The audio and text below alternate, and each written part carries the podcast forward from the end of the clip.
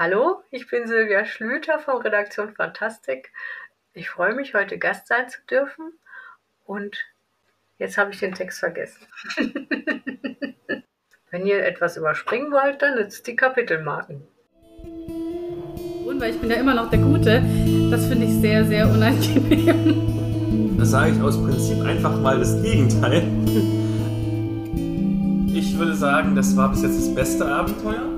Ich gebe deswegen ganz lieb gemeinte 3 von 5 Sternen, weil besser ist es nicht. Ich glaube, es gibt bestimmt gute Krimis aus Deutschland, ich kenne bloß keinen einzigen. Hallo und herzlich willkommen zu dieser neuen Folge des nerdigen Trash Talks mit der Lea und Philipp. Mein Name ist Philipp, ich bin der Blogger von Nerds gegen Stefan und an meiner Seite habe ich wie immer die wunderbare Elea Brandt. Hallo. Und wir sind dieses Mal sogar zu dritt, denn wir haben eine Special-Gästin. Wer bist du denn? Ich bin die Julia ähm, aus der Tagenredaktion und ja, ich freue mich heute hier zu sein. Ganz genau, denn die Julia wird uns nachher exklusiv ein Abenteuer präsentieren, das wir dann irgendwann mal rezensieren. Und weil sie ja eh schon mal da ist und sich auch so ein bisschen mit Detektivkram auskennt, so Dagen und Detektivkram, ist ja nicht ganz so weit weg voneinander, habe ich gedacht, da kann sie mal ein bisschen mit uns mitquatschen. Ja, dann schauen wir mal, ob ich hier mithalten kann. Ihr kennt sie ja schon aus der Podcast-Folge über Call of Zulu, deswegen, sie kann das. Nur Mut, aber wir trinken uns auch ein bisschen Mut an. Und zwar mit einem köstlichen Getränketest, wie immer. Vielleicht köstlich, wir wissen es noch nicht. Genau. Und zwar, wir haben hier von der Wildkaffee-Rösterei den Espresso Bergsonne. Kräftig, würzig und herb schokoladig mit vollem Körper. Oh. Körper ist immer gut. so, ich rieche schon mal dran. Es riecht nach Kaffee. Ich bin leider echt schlecht bei Kaffee. Aber er riecht schon kräftig. Man merkt schon, es ist keine Plörre, da ist schon. Nee, es ist ja auch Espresso. Ich habe äh, bis geguckt, dass ich ihn nicht so krass mache, dass der Löffel drin stehen bleibt, aber mal gucken. Also man sollte dazu sagen, wir trinken, trinken den Kaffee jetzt hier in Kaffee Americano Größe. Das stimmt. Ja. Also wir werden wach. oh, der ist aber stark. Hui, hui, hui, hui. Aber ich finde den gut. Also der ist, der ist also stark schon, aber er ist nicht so ähm, nicht so ultra nicht bitter. So bitter. Ja. ja. ja. Also ich glaube, da könnte man sogar noch ein bisschen, wenn man wirklich Espresso-Fan ist, könnte der sogar noch ein bisschen mehr Biss vertragen, glaube ich. Ich habe ihn halt jetzt wirklich dadurch, dass wir den ja in normaler Tassengröße jetzt hier trinken, nicht so stark gemacht. Aber schmeckt auf jeden Fall lecker. Das Schokoladik hat da schon noch ein bisschen, finde ich, drin, was draufsteht. Ja, auf jeden Fall. Wobei man sagen muss, dass sehr viele Kaffeesorten schokoladigen Nachgeschmack haben. Ja. Aber es ist immer wieder schön, wenn Kaffeesorten ihre Werbeversprechen halten. Er hält seine Versprechen. Und deswegen, wenn ihr Interesse habt, guckt in die Show Notes. Und wenn ihr eh dabei seid und noch nicht wisst, wo ihr denn den Kaffee trinken sollt, voraus.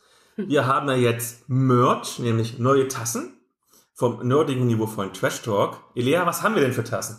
Ja, wir haben natürlich die, ich glaube, die gibt schon ein bisschen länger, ne? Die Tasse mit dem, mit unserem. Die Leute sehen nicht, was du in der Hand hast. Das ja, das beschreibe ich doch gleich, meine Güte. Und zwar haben wir einmal Tassen, wo, ähm, auf denen wir den nerdigen Trash Talk draufstehen haben mit dem Hashtag pnp.de. Und wir haben jetzt auch ganz neue Tassen mit unserem neuen, niegelnagelneuen Logo drauf.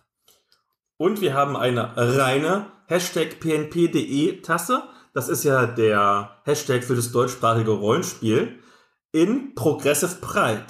Stimmt, den haben wir auch noch. Gemacht. Denn wir sind divers und modern und toll. Oder so. Da die Produktion, weil es so begehrt ist, natürlich immer ein bisschen länger dauert, falls ihr für Ostern was haben wollt, solltet ihr vielleicht schon mal vorbestellen. Die Ivy macht das ja alles in Handarbeit und das dauert manchmal ein bisschen. Dass er nicht zu Ostern ohne Tasse dasteht, das wäre traurig. Ja. Aber ihr wisst, alles schmeckt besser aus der Trash Talk Tasse. Gut. Das hat jetzt voll funktioniert bei mir. Ich glaube, ich muss mir gleich eine bestellen nachher. So, wir sind gestärkt mit einem sehr kräftigen Kaffee. Und da gehen wir doch mal zum Ask Me Anything. Und weil wir heute eine Special Gästin haben, haben wir gedacht, wir machen nicht so ein ganz normales Ask Me Anything, was wir sonst immer machen. Keine Ahnung, was ist dein Lieblingshaustier oder so. Nein, wir machen was zum Thema nämlich zum Thema Detektive. Und ich habe ein paar Fragen vorbereitet und jeder, der sich gemüßigt fühlt, darf antworten. Okay. Wenn ihr keine Lust habt, weil ihr vielleicht auch mal was nicht wisst, auch nicht schlimm. Und zwar, wir fangen ganz klassisch an. Wer ist dein Lieblingsdetektiv oder deine Lieblingsdetektivin? Ui, boah, jetzt muss ich anfangen. Das ist echt schwierig, weil ich finde, Detektive kenne ich gar nicht so viele, glaube ich.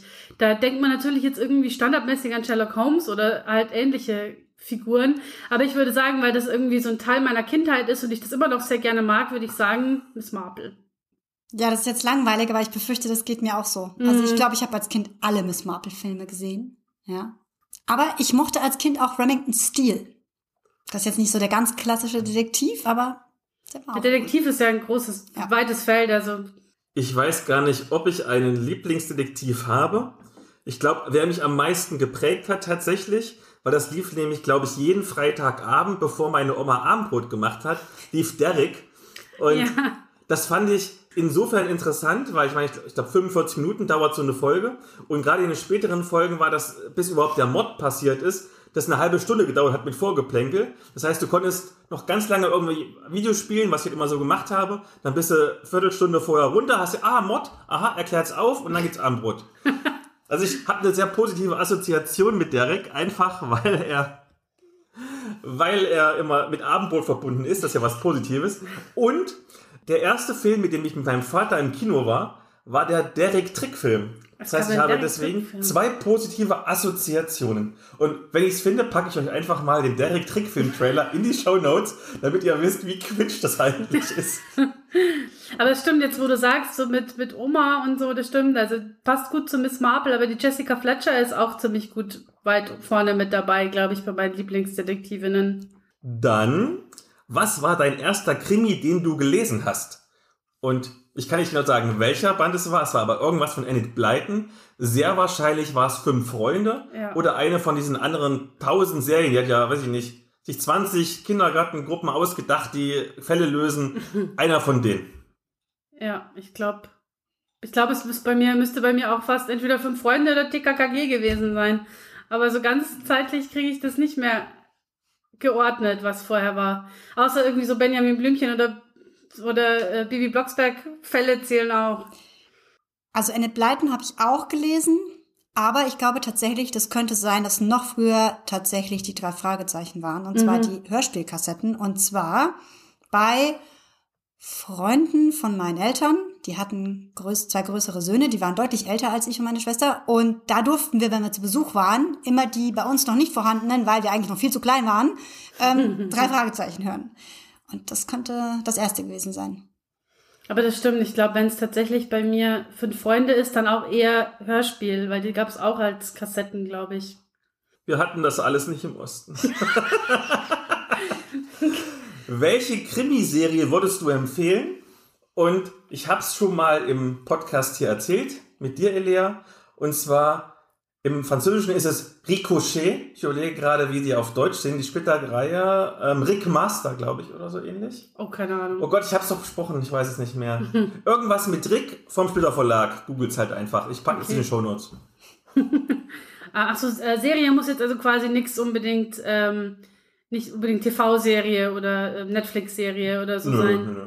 Aber ich glaube trotzdem, also die Liebste finde ich echt gar nicht so einfach, weil ich habe unglaublich viele auch so Thriller-Serien und Kurzkrimiserien und so weiter einfach schon gesehen. Und ich glaube, ich sage jetzt einfach, weil ich das aktuell gerade ähm, schaue, Mindhunter. Das gefällt mir nämlich richtig gut. Das ist auch eher eine Thriller-Serie als ein Krimi.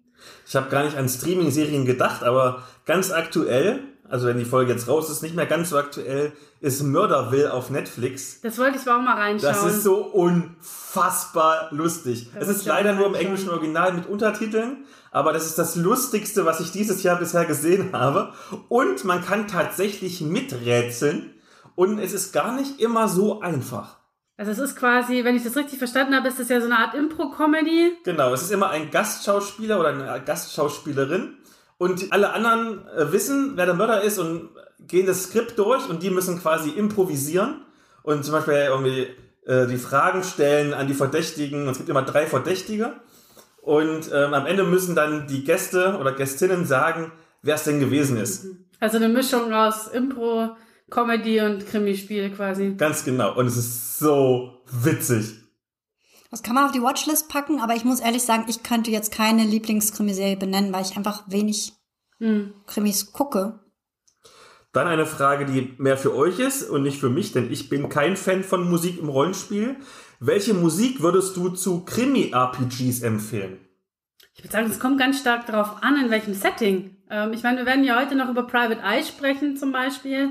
Und ich finde, Private Eye bräuchte jetzt so ein anderes atmosphärisches Musikset als, keine Ahnung, äh, weil wir da auch schon, Brindlewood Bay, weil wir da auch schon drüber gesprochen haben. Also da, das würde ich so ein bisschen davon abhängig machen, in welchem Setting sich das Ganze bewegt.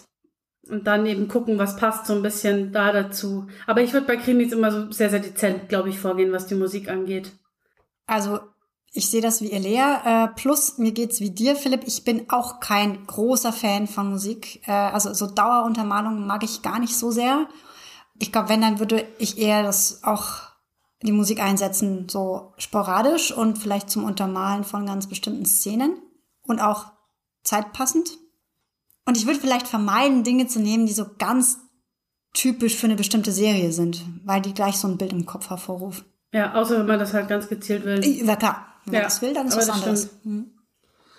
Wenn du Krimis schaust oder liest oder spielst, machst du das denn auch stilecht, so mit Tee oder Whisky oder Zigarre?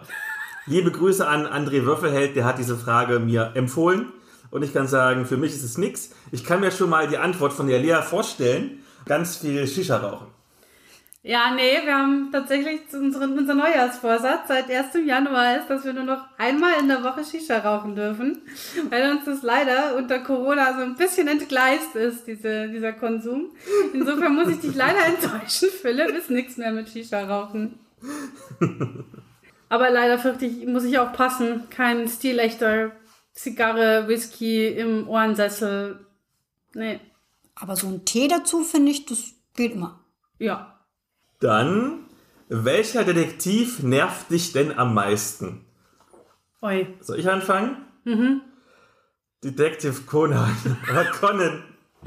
Ich finde ihn so schlimm, weil das ist wie, wie so Sherlock Holmes mäßig auch. Ähm, total, er sieht irgendwelche Sachen, aber keiner kriegt's mit, wird ja auch meistens nicht irgendwie gezeigt. Und dann am Ende kommt dann so, ich weiß ganz viele Sachen, die du nicht weißt. Und es nervt mich total. Andererseits muss ich dazu sagen, ich bin immer stets beeindruckt, was für eine unendliche Verbreitung diese Serie hat. Von meinen Ex-Freundinnen hatte ich auch welche, die zum Beispiel aus ganz anderen Ländern kamen. Jede von denen liebte Detective Conan, egal auf welchem Kontinent und von sonst woher. Cool. Das wollte ich tatsächlich auch mal irgendwann mal wieder gucken, weil ich kenne da nur wirklich ganz wenige Folgen davon. Aber ich glaube, es wäre irgendwie auch so ein gutes Cringe-Niveau irgendwie bei Detective Conan. Was mich nervt. Also ich habe festgestellt, was mich mittlerweile nervt, ähm, wenn das nicht irgendwie in ein Setting oder auf eine Art und Weise umgearbeitet ist, dass es ein bisschen mit dem Klischee bricht, ist dieser klassische Noir-Detektiv. So dieser ähm, düstere, irgendwie menschenverachtende, pessimistische Hau drauf Kerl, der irgendwie nichts so richtig ernst nimmt und irgendwie selbst so an der Flasche hängt und so weiter. Das habe ich festgestellt, wenn das nicht gebrochen wird durch irgendwie ein anderes Element, das noch mit dazu kommt, finde ich es mittlerweile immer so ein bisschen. Äh. Mich nervt da niemand, weil ich glaube, dazu gucke ich einfach nicht genug. Dann vielleicht noch, das hat schon ganz gut gepasst. Wir haben es eigentlich schon ein bisschen beantwortet, aber es bietet es ja nochmal an. Welche Detektivmarotte kannst du denn nicht leiden? Was ich an Marotten tatsächlich immer unangenehm finde, ist so, also ich höre gerade, weil ich aktuell feststelle, ich kann im Moment nicht wirklich mit besonders schwerem Input umgehen, deswegen höre ich aktuell äh, Eberhofer-Krimis. Und das ist jetzt kein Detektiv, sie haben Polizist, aber so ähm, diese Attitüde von wegen, ich bin Polizist und ich kann auch einfach mal mit meiner Waffe rumwedeln und ähm, ist ja egal und ich bin der Gute, deswegen kann ich auch Leute mit der Waffe bedrohen, weil ich bin ja immer noch der Gute. Das finde ich sehr, sehr unangenehm. also vor allem im Hinblick auf irgendwie so aktuelle Entwicklungen finde ich das so ein bisschen schwierig. Also ich glaube, ich mag ganz gerne auch Detektive, die ihre Schwächen haben. Das heißt, umgekehrt gefällt es mir nicht, wenn die total glatt sind und so ähm, sehr arrogant rüberkommen oder so immer irgendwie gefühlt Oberwasser haben. Da mag ich viel lieber, wenn die auch Schwächen mitbringen und irgendwie echte Menschen irgendwie sind. Das sage ich aus Prinzip einfach mal das Gegenteil. Also was mich zum Beispiel so an, an Tatort und Polizeiruf und so total nervt, dass die ganzen ErmittlerInnen alle irgendwelche Psychos sind, die irgendwie entweder irgendwelche Süchte haben und generell immer mit irgendwelchen Schrottkisten rumfahren und beziehungsunfähig sind. Bestimmt gibt's auch irgendwelche PolizistInnen und KommissarInnen und DetektivInnen, die so sind, aber das ist immer so, so übertrieben, so, auch so reißbretthaft. Du musst, damit ein bisschen Reibung ist, weil du als Autorin, Elia, weißt das bestimmt, muss natürlich so ein Spannungsfeld sein, aber es wird immer so ein bisschen zu sehr in die Fresse gedrückt. Ja, es gibt ja auch noch, finde ich, einen Unterschied zwischen irgendwie ähm, Schwächen haben und immer die gleichen Schwächen haben oder alle Schwächen haben. Und dann, ich habe ja vom Tatort geredet, die letzte Frage, das ist so ein bisschen philosophisch. Gibt es denn überhaupt gute Krimis aus Deutschland? Bestimmt. also ich muss auch ehrlicherweise sagen, Krimis, jetzt richtig so Krimis, Krimis lese ich nicht viele. Also ich habe eben ein paar von diesen Regionalkrimis kenne ich, aber im Großen und Ganzen mm, bin ich eher so, ich mag gern halt Spannungsromane, die jetzt nicht unbedingt Krimis oder Thriller sind. Da geht's dann zwar auch oft irgendwie um Verbrechen oder um Straftaten, aber es geht immer eher um psychologische Themen und sowas. Und da mag ich zum Beispiel die, die Bücher von Melanie Rabe total gerne.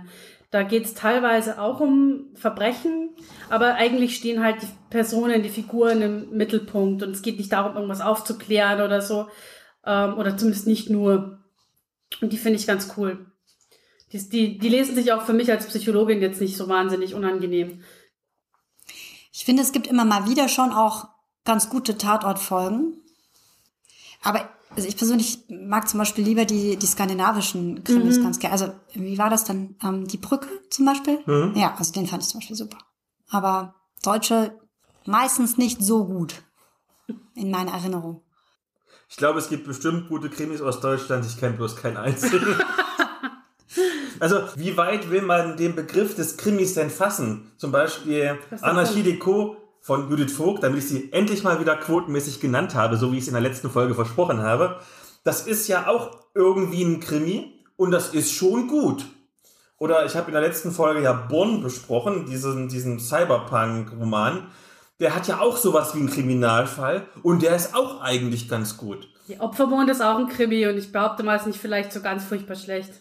Das ist immerhin der Roman, wo ich in meiner Rezension geschrieben habe, dass du total überbewertet bist. Ja, das freut, das freut mich immer noch. Aber klar, ich meine, Krimi ist auch, also mein, wenn ich Krimi höre, dann denkt man eigentlich, finde ich, an diese klassischen Polizeiserien oder Polizeigeschichten. Von wegen, wo halt irgendwie ein Ermittlerteam im Fokus steht. Ähm, oder eben so ein Detektiv, eine Detektivin. Aber es kann natürlich auch noch was ganz, also es gibt, das geht natürlich noch viel breiter. Also wenn es nur darum geht, dass irgendwie ein Verbrechen oder die Aufklärung von einem Verbrechen im Fokus steht, dann hat man das in total vielen Horror- und Science-Fiction- und Fantasy-Stories ja auch mit drinnen. Dann kommen wir mal zu den Themen vor dem Thema. Und du hast ja gerade mit Opfermond schon so ganz leicht uns den Weg geebnet zu diesem Thema vor dem Thema. Denn du hast die Literaturwelt erschüttert, wenigstens aber mich persönlich erschüttert, denn du willst weniger schreiben. Und im Namen aller Hörerinnen und Hörer, warum tust du uns das an? Es geht im Moment einfach nicht anders. Ähm, ich habe ja jetzt seit 1. Januar, voll, also seit 1. Januar in Vollzeit einen neuen Brotjob und ich merke einfach, dadurch, dass ich jetzt im Brotjob, was vorher nicht so war, viel mehr kreativ und auch viel mehr ja auch mit Schreiben selbst beschäftigt bin und mit irgendwie vernetztem Denken und so weiter, da bin ich dann am Abend einfach platt. Und also gerade kreativ platt. Also im Sinne von, da habe ich dann immer gar nicht mehr die Energie oder die Lust, mich nochmal voll ins Manuskript reinzu, reinzugehen. Ähm, und das ist aber auch okay. Also ich habe jetzt die Projekte in der Pipeline, die noch anstehen und die werden auf jeden Fall auch noch realisiert und dann gucke ich halt mal, wo es mich hintreibt. Äh, es gibt ja auch irgendwie, man kann ja auch literarisch und kreativ tätig sein, ohne irgendwie gleich einen Roman schreiben zu müssen. Also vielleicht mache ich dann wieder mehr Rollenspielsachen oder keine Ahnung, mal gucken. mal schauen, wo es hingeht. Halt Sachen, die nicht so, nicht diesen riesigen, also die nicht gleich so einen riesigen Berg Arbeit mitbringen, wie halt so ein Roman. Um vielleicht das Ganze mal ein bisschen metamäßig auf eine psychologische Ebene zu bringen. Du hast ja die Expertise darin. warum verliert man denn plötzlich von jetzt auf gleich das Interesse an irgendwas? Also ich kenne so zwei, drei, vier Hobbys, die ich mal hatte in meinem Leben, die ich fanatisch, fanatisch absolviert habe. Paintball spielen, Turniere und, und, und Videospielen als Jugendlicher und alles. Und plötzlich von jetzt auf gleich, zack, warum passiert sowas? Boah, schwierig. Ich glaube, da kann es total viele Gründe geben. Also zum einen verändern sich Leute halt auch, ja, das, das Leben um einen rum verändert sich und man wechselt vielleicht auch einfach die Perspektive oder eben das Interesse. Oder die Leute um einen rum bringen ein neues Hobby mit oder was oder irgendwie eine andere Tätigkeit, die einem Spaß macht und dann hat man da mehr Lust drauf. Also ich könnte es jetzt auch nicht so auf nicht so super elaboriert auf den Punkt bringen. Ich glaube, da gibt es echt total viele verschiedene Gründe, warum sich Interessen ändern können oder warum sich auch Prioritäten verschieben. Weil oft heißt das ja dann nicht, dass man vielleicht an bestimmten Dingen kein Interesse hat, aber es gibt halt andere Dinge, auf die man gerade mehr Bock hat. Das ist ja auch voll okay. Also ich finde, man sollte sich da auch nicht zu sehr stressen, gerade wenn es um Sachen geht, die man in seiner Freizeit macht. Also wenn man irgendwie das Gefühl hat, man hat nur noch Freizeitstress und zwingt sich irgendwie zu Sachen, auf die man gar keine Lust hat, einfach nur um sie zu machen, dann gibt es einem ja auch nichts und dann irgendwann ist man dann auch einfach nur genervt davon. Das kann ich sehr gut nachvollziehen. Das ist eine Geschichte, die erzähle ich immer mal wieder gerne. Was mir die Freude am Bloggen wirklich gerettet hat, war ja die DSGVO weil mit der Software, die ich da benutze zum Bloggen, äh, kann ich nicht mehr datenschutzkonform irgendwelche Klicks tracken. Und bevor das war, gab es eine Zeit, wo ich wirklich fanatisch irgendwie gebloggt habe, jeden zweiten Tag, teilweise noch öfter, weil ich immer mehr Klicks und immer mehr und immer mehr Klicks haben wollte. Und es war gar nicht mehr richtig der Spaß irgendwie am Schreiben, sondern einfach nur noch dieses, oh mein, du wirst doch dieses Mal wieder diese 18.000 Besucher im Monat schaffen und du schaffst diesmal bestimmt die 19.000. Und als das dann weg war, ist wie von mir abgefallen. Ich habe viel weniger geblockt, aber habe wieder mit viel mehr Freude geblockt. Und das ist, glaube ich, auch der Grund, warum zum Beispiel wir hier für den Trash Talk, anders als fast alle anderen, kein Patreon oder sowas haben. Weil es würde ja für mich persönlich, auch wenn es vielleicht nicht so gemeint ist, hätte ich so diesen Eindruck, ich muss jetzt, weil Leute mir ja Geld spenden, muss ich jetzt unbedingt ja. eine Folge liefern. Ich meine, ich liefere auch so alle drei Wochen eine Folge, aber das mache ich aus intrinsischer Motivation heraus und nicht aus extrinsischer. Da gibt es ja tatsächlich Experimente drüber, dass es auch wirklich so ist. Wenn Kinder zum Beispiel irgendwie Spaß an irgendeiner Tätigkeit haben und du bezahlst die Kinder dann für diese Tätigkeit, dann verlieren sie dir das Interesse dran. Das ist natürlich jetzt sehr verallgemeinert und das funktioniert sicher nicht immer so. Und es ist irgendwie schön, wenn man beides verbinden kann. Also wenn man irgendwie Geld für was kriegt, woran man Spaß macht, ist es sicherlich auch eine schöne Lösung. Aber es kann natürlich auch genau ins Gegenteil umschlagen. Da frage ich mal unsere Gästin. Hast du auch schon mal sowas erlebt, dass du ganz schnell irgendwie Interesse verloren hast, was du eigentlich geliebt hast? Also ja, klar, ich kenne das auch. Ähm, ich kenne das in dem Zusammenhang, dass es dann anstrengend wird ähm, oder weniger Spaß macht, wenn es in Arbeit ausartet. Äh, das hatte ich zum Beispiel beim Lab. Ich bin ja auch jahrelang ähm, in der Lab-Orga auch ähm, gewesen. Und da wurde es auch irgendwann einfach sehr anstrengend, weil es wirklich in Arbeit ausgeartet ist. Und dann geht man mit weniger Motivation ran. Und ich glaube auch tatsächlich, dass sich einfach so Bedürfnisse von uns auch irgendwann ändern im Laufe des Lebens. Ne? Irgendwas befriedigt dich jetzt nicht mehr, weil es irgendwie nicht mehr den Kern trifft, was dich gerade umtreibt. Und dann suchst du dir was anderes. Habe ich auch schon mehrfach erlebt. Und ich glaube, das ist total okay so. Also dann sieht man auch immer wieder neue Dinge, ja, und probiert neue Sachen aus. Ich finde das spannend. Und es schadet ja auch nicht, sich zu hinterfragen, eben, warum mache ich das eigentlich, ne? Warum habe ich mit dem Hobby angefangen oder was hat mich da irgendwie mal dran fasziniert? Und wenn diese Faszination halt irgendwann vielleicht nicht mehr da ist, woran liegt's? Und mag ich es ändern? Kann ich es ändern? Also ich meine, ich sehe es jetzt im Moment halt auch, ne? Es ist beim Schreiben natürlich auch so, dass ich jetzt seit zwei Jahren oder drei Jahren, wie lange es jetzt schon ist, ist es natürlich auch professioneller geworden und dadurch ist es natürlich auch Arbeit geworden, weil man nicht mehr einfach nur so vor sich hinschreibt, sondern doch, ähnlich wie bei dir halt auch, Philipp, ähm, halt schon im Kopf hat, wie kommt's an und ähm, wie viele Leute werden es kaufen und man kriegt es aus dem Kopf nicht mehr so hundertprozentig raus. Und gerade die letzten Jahre jetzt durch Corona, die waren halt auch einfach schwerfällig. Also das, das erlebt nicht nur ich, das erleben sehr viele AutorInnen, dass durch den Wegfall der ganzen Messen und äh, ähnlicher Möglichkeiten einfach auch nicht viel geht, was die Verkäufe angeht, was die Publicity angeht und so. Und das schlaucht dann auch so ein bisschen, einfach weil man das Gefühl hat, manchmal, man schreibt so einen Äther rein. Und damit muss man dann auch erstmal einfach eine Strategie finden, wie man damit dann weiter umgeht. Es kommen halt auch solche Sachen dazu, ähm, dass man ja auch manchmal einfach äh, Dinge braucht, die man nicht herbeizwingen kann, wie Muße oder Inspiration. Also Ich kenne das ja auch, ich schreibe zwar keine Romane wie Elea, aber ich schreibe ja Rollenspiel-Szenarien. Und da ist es halt auch so, manchmal gibt es eine Idee und dann findest du die ganz toll und dann funktioniert die so nicht und dann bist du frustriert, dann legst du sie weg. Oder ähm, du kommst mit irgendwas nicht vorwärts. Ähm, das ist dann schwierig. Aber das gehört halt auch, glaube ich, zu diesem kreativen Prozess dazu. Ja. Und dann ist eben die Frage, ist man sozusagen genötigt, das trotzdem weiterzumachen, weil man halt vielleicht eine Deadline oder irgendwas hat, ne? Oder kann man halt einfach sich sagen, nur dann halt nicht. Ja, Deadlines sind der Feind. dann kommen wir als nächstes Thema vor dem Thema zu einer Person, die dieses Problem offensichtlich noch nicht hatte oder zumindest weniger hatte. Und damit bereiten wir auch so ein kleines bisschen das Hauptthema vor. Denn Private Eye hat ja schon eine sehr lange Publikationsgeschichte, aber auch andere Rollenspiele gibt es schon ewig. Und damit komme ich zu meinem Interviewgast Karl-Heinz Zapf. Der hat nämlich vor ganz, ganz langer Zeit, ich glaube, da war ich noch gar nicht geboren, ein Solo-Rollenspielabenteuer geschrieben. Und das ist jetzt erst erschienen. Und da habe ich ihn mal gefragt. Du, du, du, Interview. Hallo Karl-Heinz. Hallo.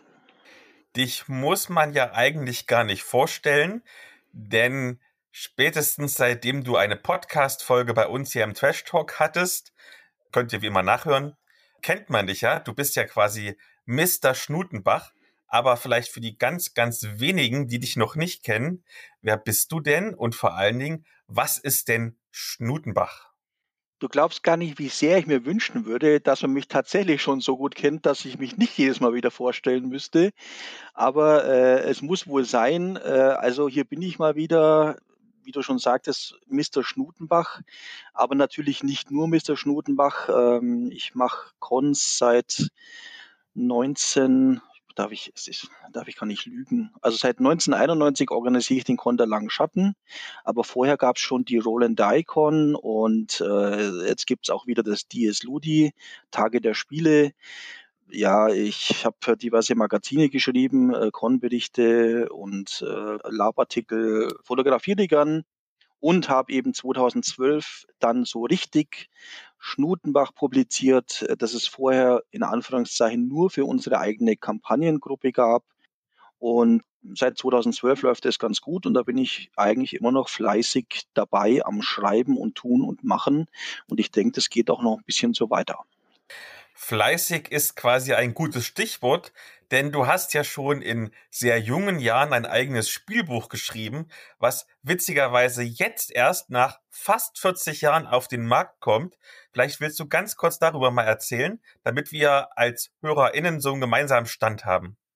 Ja, ähm, wie ging das los? Ich habe äh, damals äh, in meinen Fansigns, ich hatte damals, wie gesagt, im Fandom, wie das so üblich war in den 80er Jahren, zwei Fansigns am Laufen und zwar das Einhorn und From Sunrise to Sunset, das sogar gegen Schluss als Wende-Fansign erschienen ist. Es war ganz stark, äh, ganz groß in damals, Wende-Fansigns zu machen. Und in diesen Fansigns hatte ich schon äh, kurz, kurz Solo-Abenteuer veröffentlicht. Und auf Solo-Abenteuer allgemein oder auf Spielbücher bin ich über die Fighting Fantasy-Reihe ursprünglich gekommen.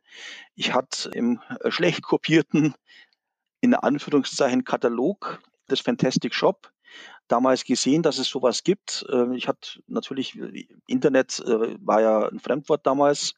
Damals war es wirklich noch Neuland für uns alle sozusagen. Und äh, also es gab halt einen kopierten Katalog vom Fantastic Shop ich hatte da Comics bestellt. Damals war das Elfquest, wo ich dann ein ziemlich großer Fan davon geworden bin und habe dabei eben gesehen, dass der neben Comics auch andere Sachen hat. Unter anderem diese ominösen Rollenspiele und Spielbücher. Und da habe ich mir dann das Spielbuch Forest of Doom bestellt. Also nicht das erste, das es in der Reihe gab, weil mir das nicht, weil mir das nicht so zugesagt hat. Ich wollte mehr so Outdoor was machen und nicht in einem äh, blöden Magierturm rumkrauchen. Und äh, da habe ich mir, wie gesagt, Forest of Doom bestellt, habe es durchgespielt und war hin und weg. Und ungefähr zur gleichen Zeit habe ich dann im Buchhandel entdeckt, dass auf Deutsch die einsamen Wolf-Bände rausgekommen sind, damals noch im Goldmann Verlag und habe auch angefangen, die zu spielen. Und als ich dann da meine ersten äh, Mini-Solos geschrieben habe für meine Fansigns, da hatte ich dann irgendwann wirklich, äh, also es war wirklich eine, eine spontane, fixe Idee, dass ich mir dachte so, ah ja komm, so 350 Abschnitte, die schaffst du doch auch. Ne? Also die, die schreibe ich mal eben kurz locker runter und dann habe ich selber ein Spielbuch geschrieben. Und äh, genauso hat es dann auch angefangen. Also der, der, der Gedanke war da und dann äh, Reise, meine Reiseschreibmaschine, die mechanische, damals geschnappt und habe das dann wirklich alles schön auf Papier äh, runtergehackt. Ja, und so äh, ist es damals entstanden. Und du bist ja der Rollenspielbranche treu geblieben. Und da du jetzt nun wirklich so eine ganz lange Expertise hast, wie hat sich denn seit den Anfängen, wo du mit den Spielbüchern in Kontakt gekommen bist, so das Spielbuch-Business verändert, das Spielbuch-Genre verändert? Also es gibt ja mittlerweile in Anführungszeichen ganz moderne Spielbücher mit irgendwelchen Code-Tabellen und ganz viel Grafik und, und Rätseln, bla bla bla. Und es gibt aber auch noch ganz klassische, wo du einfach immer den perfekten Lösungsweg finden musst. Wie hat sich das verändert? Also du hast das ja alles miterlebt. Ja, also ich habe gerade am Anfang, äh, als ich da bei Fighting Fantasy dann eingestiegen bin, natürlich die ganzen, äh, zumindest die ganzen Fantasy-Bände äh, der Fighting Fantasy-Reihe mir äh, geholt die hatten natürlich auch damals schon, da hatte jeder Band eine eigene Regelbesonderheit. Also es gab immer irgendwelche speziellen Dinge, die man tun konnte. Ähm, die Idee war damals schon da, jeden Band da, was die Regeln anging, ein bisschen speziell zu machen. Bei Einsamer Wolf ging das ja mehr über dieses äh, quasi Erfahrungssystem, dass man die Erfahrung von einem Buch zum nächsten mitnehmen konnte und die ganze Welt äh, bereist hat. Das hat sich aber tatsächlich dazu jetzt entwickelt, dass äh, Spielbücher zumindest teilweise sehr, sehr viel komplexer geworden sind. Man hat ähm, sehr komplexe Regelmechanismen, die in manchen Fällen, also es ist tatsächlich nicht, bei den meisten Spielbüchern steht immer noch äh, die Geschichte im Vordergrund und die Spielregeln sind eher sekundär, eben als Tool, um das Ganze spielen zu können. Es gibt aber mittlerweile auch Spielbücher, die völlig ohne Regeln auskommen, die dann mehr erzählerisch angelegt sind.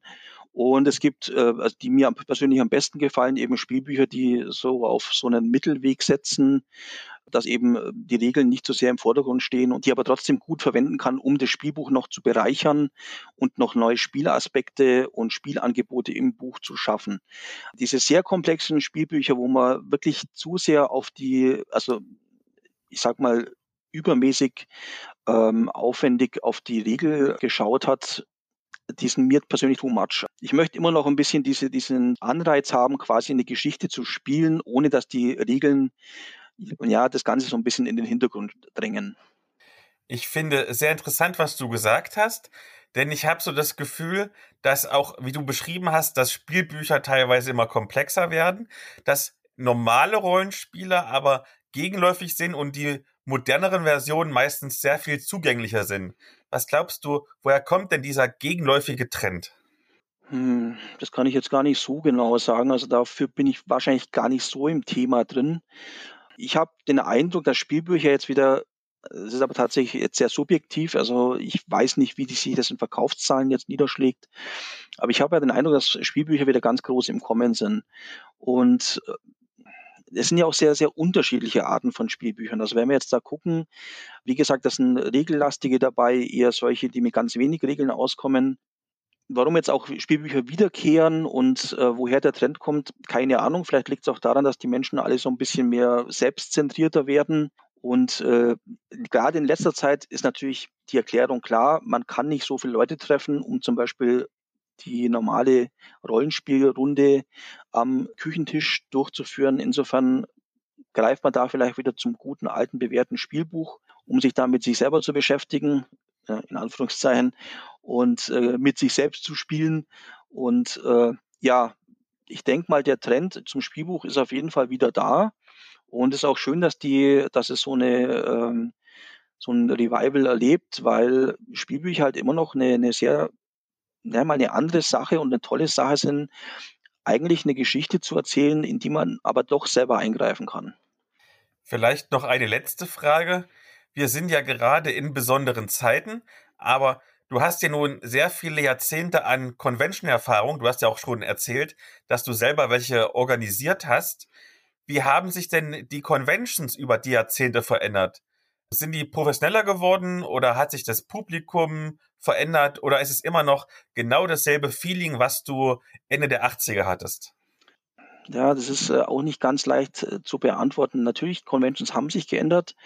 Gerade die Großconventions sind meiner Ansicht nach sehr viel professioneller geworden. Also solche Dinge wie zum Beispiel, dass ähm, äh, da viel mehr, viel mehr Betreuung der Gäste da ist, dass, äh, dass es Spieleslots gibt, dass es alles von der Logistik her ja aufwendiger geworden ist, auch dass mehr teilweise mehr äh, Händler vor Ort sind und so weiter und so fort.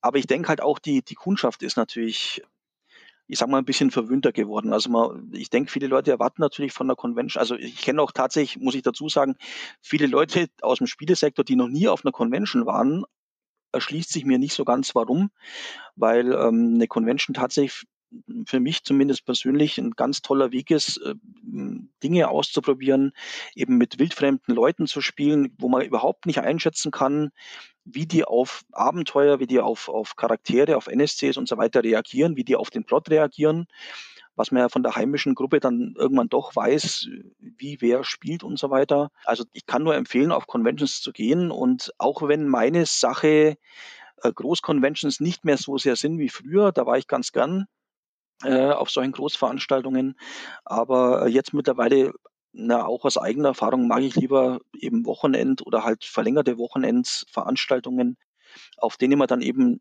theoretisch bis in die Nacht oder sogar die Nacht durchspielen kann, weil man eben auch Betten vor Ort im Übernachtungshaus hat und dann einfach, wenn man wirklich gar nicht mehr kann, ja einfach nur ein paar Meter läuft und äh, todmüde ins Bett fällt und dann ein paar Stunden schläft und dann weiterspielen kann. Aber auch diese Conventions haben sich natürlich äh, verändert und bieten jetzt zumindest meiner Ansicht nach ähm, teilweise viel mehr Programmangebote.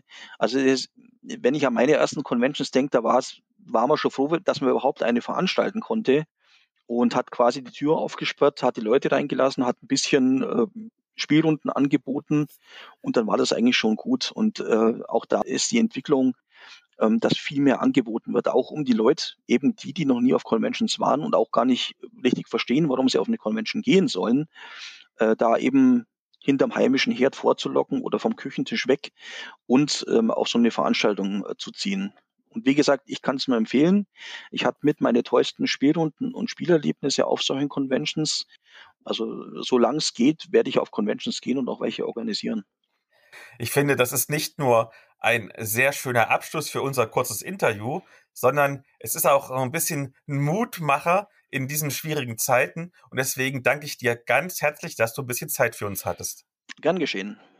So, und wir machen gleich weiter mit einem Interview. Das ist unser letztes Thema vor dem Thema. Und zwar fand ja letztes Jahr einer der schlimmsten Kriminalfälle in der Nerdszene aller Zeiten statt, denn unser Twitter-Account wurde gehackt. Deswegen habe ich einen IT-Experten interviewt und der erklärt mir jetzt, was ich falsch gemacht habe. Interview. Hallo Andreas, unserem vielleicht östlichsten Hörer direkt aus Österreich. Hallo Philipp. Du bist ja, das ist nicht allen bekannt, nur einigen wenigen, die manchmal meinen Blog lesen. Du bist ja quasi der IT-Experte für mich, der unter anderem auch den Nerds gegen Stefan Blog äh, am Laufen hält, technisch gesehen. Und du bist jetzt als Experte eingeladen, denn wie du ja bereits weißt, ist wahrscheinlich das schlimmste Verbrechen 2021 passiert, nämlich unser Twitter-Account ist gehackt worden für eine ganze Woche. Und da du nun der Sicherheitsexperte bist, was kann man denn machen, damit man nicht gehackt wird? Also ich, ich finde das schon mal sehr schön, dass du mich als Experten bezeichnest. Um, ähm, vielleicht ist das nur so, weil du so wenig weißt, äh, leuchte ich plötzlich vor dir, aber, aber gut. ähm, Du bist Dozent, also wer, wenn nicht du? Es gibt ganz sicher Leute, die da, die da mehr verstehen. Ich, ich, ich, ich muss das ja immer nur an andere weitergeben, da muss man ja nicht ganz so viel können.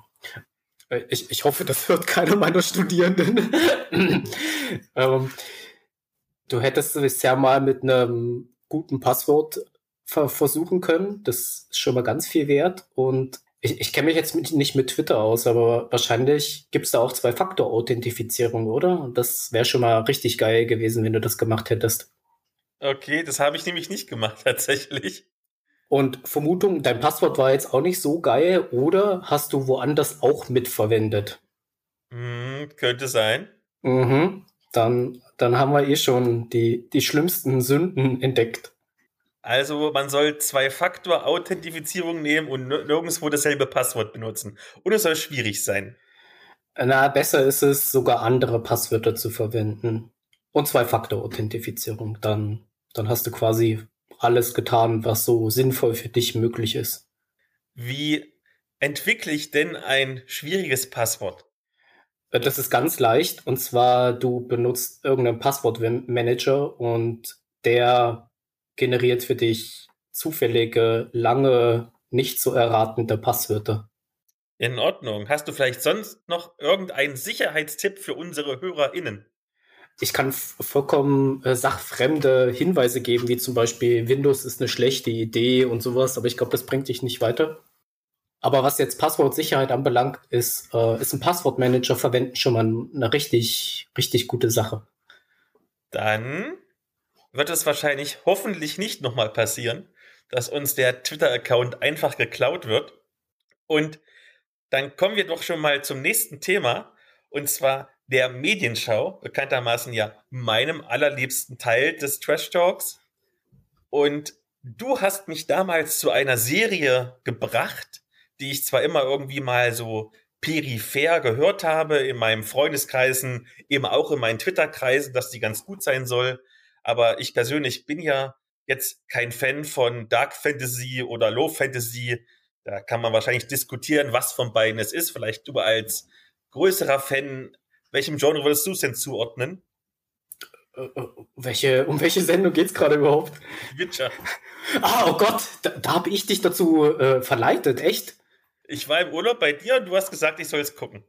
Okay, da kann ich mich nicht mehr dran erinnern. Mittlerweile ist ja die zweite Staffel bereits erschienen. Und vielleicht, damit wir mal so sagen, wo wir denn stehen, hast du mehr als die beiden Fernsehsendungen vom Witcher mal gesehen, gelesen, weil es ja eigentlich auch eine Buchreihe oder eine Videospielreihe. Ich habe die Bücher gelesen, also das sind ja mehrere. Einmal so eine ein fünfteiliger Hauptband und dann zwei oder drei Vorgeschichten als, als Buch verfasst. Und das habe ich alles gelesen, habe aber mit den Hauptbänden angefangen. Und erst dann habe ich die Serie gesehen. Das Spiel selber, also das Computerspiel dazu, das kenne ich gar nicht. Ich habe gestern noch versucht, mir den Anime reinzudrücken. Ähm, ich glaube, es ist Nightmare of the Wolf oder so ähnlich. Ich muss aber zugeben, erstens war er mir irgendwie zu brutal und blutig und zweitens bin ich nach einer halben Stunde eingeschlafen. Also so toll fand ich den nicht. Und da kommen wir vielleicht direkt zur Serie. Die fand ich auch nicht ganz so toll, du aber anscheinend schon. Ganz kurz, worum geht's denn da überhaupt und wie fandest du sie? Die erste Staffel behandelt, glaube ich, zwei der Bücher von den Vorgeschichten und quasi pro Episode ist es mehr oder weniger ein Kapitel aus den Büchern, wenn ich es richtig noch im Kopf habe.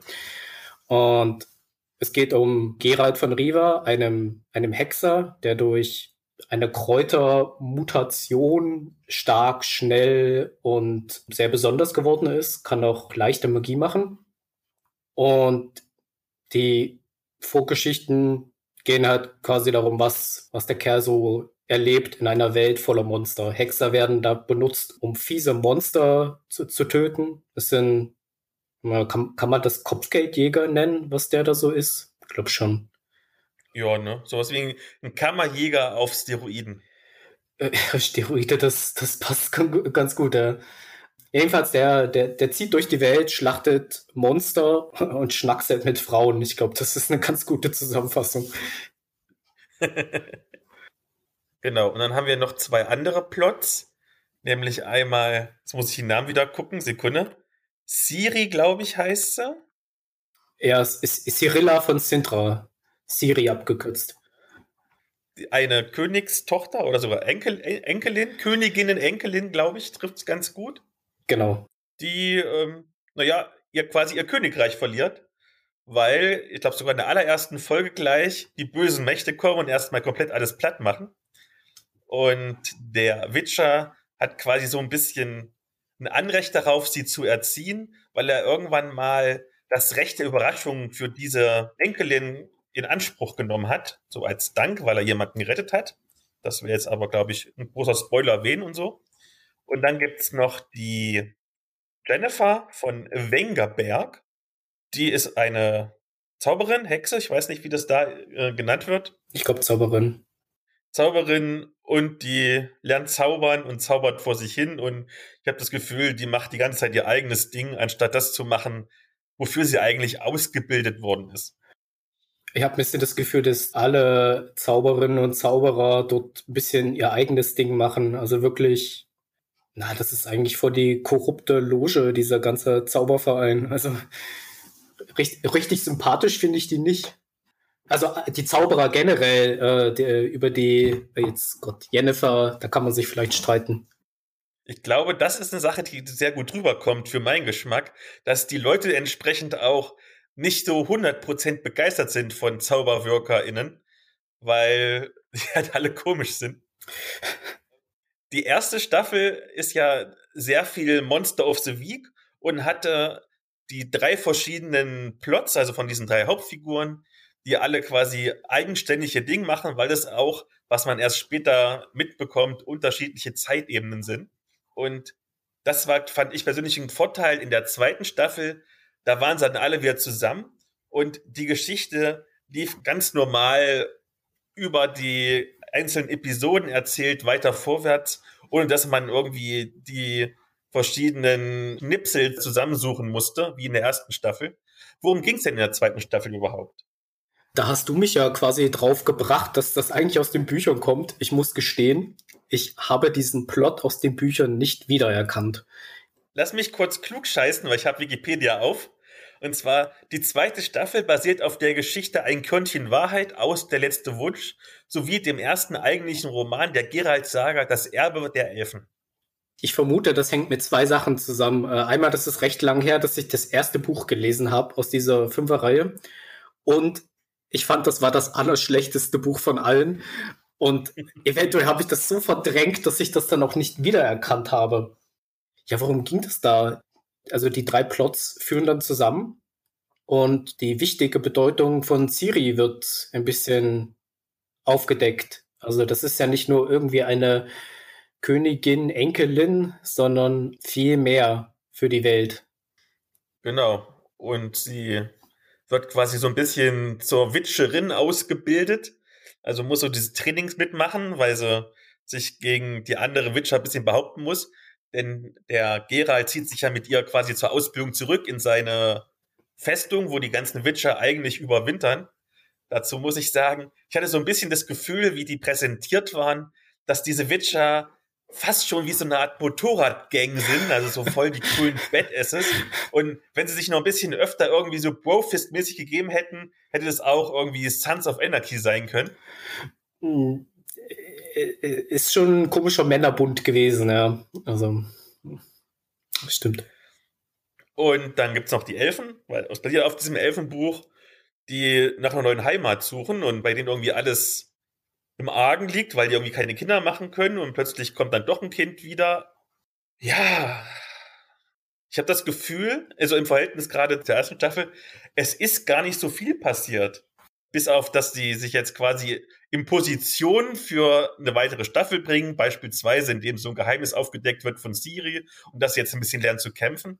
Aber außer eine Positionierung für den nächsten Plot ist nicht viel passiert. Das plätschert viel vor sich hin. Würdest du mir da zustimmen? Ja, und ich glaube, das entspricht dann auch eher dem Buch, weil ganz am Anfang ist noch nicht viel passiert. Und in dem Sinn fand ich es aber schön, dass man jetzt mal die, die Stränge zusammengeführt hat, weil in der ersten Staffel war das alles lose. Also du hättest jede, jede einzelne Folge für sich genommen, gucken können und es wäre alles gut gewesen. Du hättest kein Problem mit gehabt, die, den Plot zu folgen. Und das hat sich jetzt geändert. Also jetzt gab es tatsächlich mal eine, einen Handlungsstrang, so über die Folgen hinweg, meine ich. Ja, das fand ich sehr gut. Was fandest du denn alles gut oder nicht so gut an dieser neuen Staffel? Also, das hängt, glaube ich, wieder mit der zusammen, dass ich die Geschichte nicht erkannt habe. Ich wollte immer gucken, wo kommt das aus dem Buch her? Und ich bin voll gefällt. Ich habe ja da dir geschrieben, was war das für eine Scheißfolge? Eine, eine depperte Serie. Da war ja nichts aus den Büchern. Und dann ähm, hast du mir erst mitgeteilt, dass ich etwas daneben lag. Wobei ein paar Handlungsstränge sind tatsächlich auch frisch erfunden worden. Also du bist nur zur Hälfte deppert. oh, oh, vielen Dank. Das war das Schönste, was heute gesagt wurde. Ah, na toll. Und ich wollte dich eigentlich fragen, ob du die Bücher gelesen hast. Nee, ich gar keine Vorerfahrung. Überhaupt keine. Ach so. Na toll. Ich kann jetzt also sonst was behaupten. Genau, und ich würde immer denken, dass du recht hast. Okay. Um, ähm, ja, diese Monster, die waren schon ziemlich krass, muss ich sagen. Das hat mich ein bisschen gestört, dass es diesmal so wenig gab. Also in der ersten Staffel war ja sehr viel Monster of the Week sozusagen. Und dieses Mal, meine, wie viele coole Kämpfe, wie viele coole Monster vor Dreschen gab es denn? Es gab einmal dieses Flugmonster, äh, was glaube ich, Achtung, Spoiler, ansonsten überspringt es mit den Kapitelmarken, was Plötze weggekillt hat. Dann der beste Kampf meiner Meinung nach, wo dieses große Vieh in dieser Witcherburg war und hat die ganzen Witcher platt gemacht. Und dann gab es noch diesen total overstylten Kampf in diesem, was war das, Magierkloster. Aber ansonsten weniger Monster of the Week. Ja, das hat aber für mich eher einen Qualitätsgewinn, weil vorher war da in der ersten Staffel war das so Monster Slain, also quasi keine Handlung, aber also eigentlich nur Monster töten und rumschnackseln. Und jetzt, jetzt gab es auch Inhalt. Das fand ich eigentlich schön. Was mich auch ein bisschen gestört hat, war, die Produktion sieht zwar hochwertiger aus, ich fand aber an einigen Stellen ist so ein bisschen geschlumpert worden, was glaube ich bei einer Serie mit einem Budget von, wenn ich nichts richtig im Kopf habe, 10 Millionen Euro oder Dollar pro Folge nicht hätte sein müssen. Also so Sachen wie, wir müssen ganz leise sein, weil wir uns jetzt durch die Stadt schleichen und dann an der genau relevanten Stelle fängt man plötzlich an, sich rumzustreiten, lautstark, ist vielleicht nicht so das Klügste. Und irgendwie sahen alle gleich aus. Also alle laufen irgendwie rum, so wie die übelsten Loten-Donis mit langen Haaren und als ob sie ein Cosplay wären von, von Gerald von Riva, nur ein bisschen abgeassied. Manchmal habe ich mir gedacht, kannte ich die Figur jetzt schon? Oder, oder, oder ist die jetzt neu und ich, ich kenne sie noch nicht? Sie sehen doch alle gleich aus. Ja, so sahen die halt früher aus, früher TM. Also abgeranzt sahen sie schon aus. Aber dass jetzt alle gleich waren, weiß ich nicht. Ich finde, man sieht die Produktionsqualität vor allen Dingen an der Kamera. Im ersten Witcher-Teil wurde irgendwie sehr viel mit Unschärfe gearbeitet. Kann daran liegen, dass sie eine bestimmte andere Linse hatten, als sie jetzt hatten. Und zwar das Color Grading war ein bisschen anders. Es sah jetzt schon hochwertiger aus. Wie fandst du denn die SchauspielerInnen? Da du jetzt die Bücher kennst, hast du denn die Figuren so vorgestellt, wie du sie beim Lesen vor dir hattest? Also ich bin ja dann schon vorgeschädigt von der ersten Staffel. Da sind ja, glaube ich, alle relevanten Charaktere schon vorgekommen, glaube ich. Jennifer habe ich mir anders vorgestellt. Die wird im Buch sehr, sehr hübsch beschrieben. Ich finde die nicht im, in der Serie so ansprechend. Und Siri passt schon als strohblondes Mädchen. Und am geilsten finde ich ja eh Gerald. Also ich finde den sehr gelungen. Das ist halt so eine richtige Kampfsau.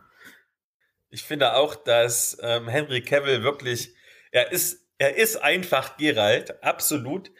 Viele von den Nebenfiguren fand ich auch okay, zum Beispiel den Anführer von dieser Witcher-Gang, diesen älteren, der hat für mich auch total gepasst. Bei ein paar anderen von den Witcher-Kollegen hatte ich das Gefühl, weiß ich nicht, als wären die direkt irgendwie aus Game of Thrones einfach rübergeflutscht. macht, macht die Produktion billiger, die mussten sich gar nicht erst umziehen. Und was mich sehr begeistert hat tatsächlich, ist Siri, die Schauspielerin, muss ich gucken, wie sie heißt, Freya Allen oder Freya Ellen. Ich finde, die hat so ein, ein gutes Minenspiel, äh, wo sie mit wenigen Blicken zeigen kann, irgendwie was in ihr vorgeht und so das hat mir sehr, sehr gut gefallen. Also schauspielerisch muss ich sagen, bis jetzt nach zwei Staffeln, in der zweiten vor allen Dingen, in der ersten war sie ja noch ein bisschen einfach nur verängstigt rumgerannt. Jetzt in der zweiten Staffel ist äh, Siri schauspielerisch gesehen meine Favoritin. Durchaus, ja. Dann vielleicht eine Endwertung. Welche Note würdest du denn geben der ersten Staffel und der zweiten Staffel? Ich gebe der ersten Staffel eine 2, also Schulnote 2. Und der zweiten Staffel eine 1. Ich überlege gerade, was ich geben würde. Ich glaube, ich würde der, der ersten Staffel, weil ich doch dran geblieben bin, auch wenn ich es nicht gedacht hätte, weil es nicht mein Genre ist, zwei Minus, weil es immer wieder Punkte gab, die mich zum Weiterschauen motiviert haben. Und jetzt die Staffel, es waren wenige Längen drin, es war jetzt nicht, fand ich, so überepisch der Plot. Es ist gefühlt halt ein Mittelteil, wo halt Sachen vorbereitet werden für Sachen, die noch kommen werden. Zwei Minus war die erste Staffel, ich sage mal so Note zwei Mit Tendenz zur 2 plus, aber ich bleibe bei einer glatten 2. Aber was müsste denn passieren, dass du auf den Einser springen würdest? Ich glaube, die Geschichte müsste noch interessanter werden.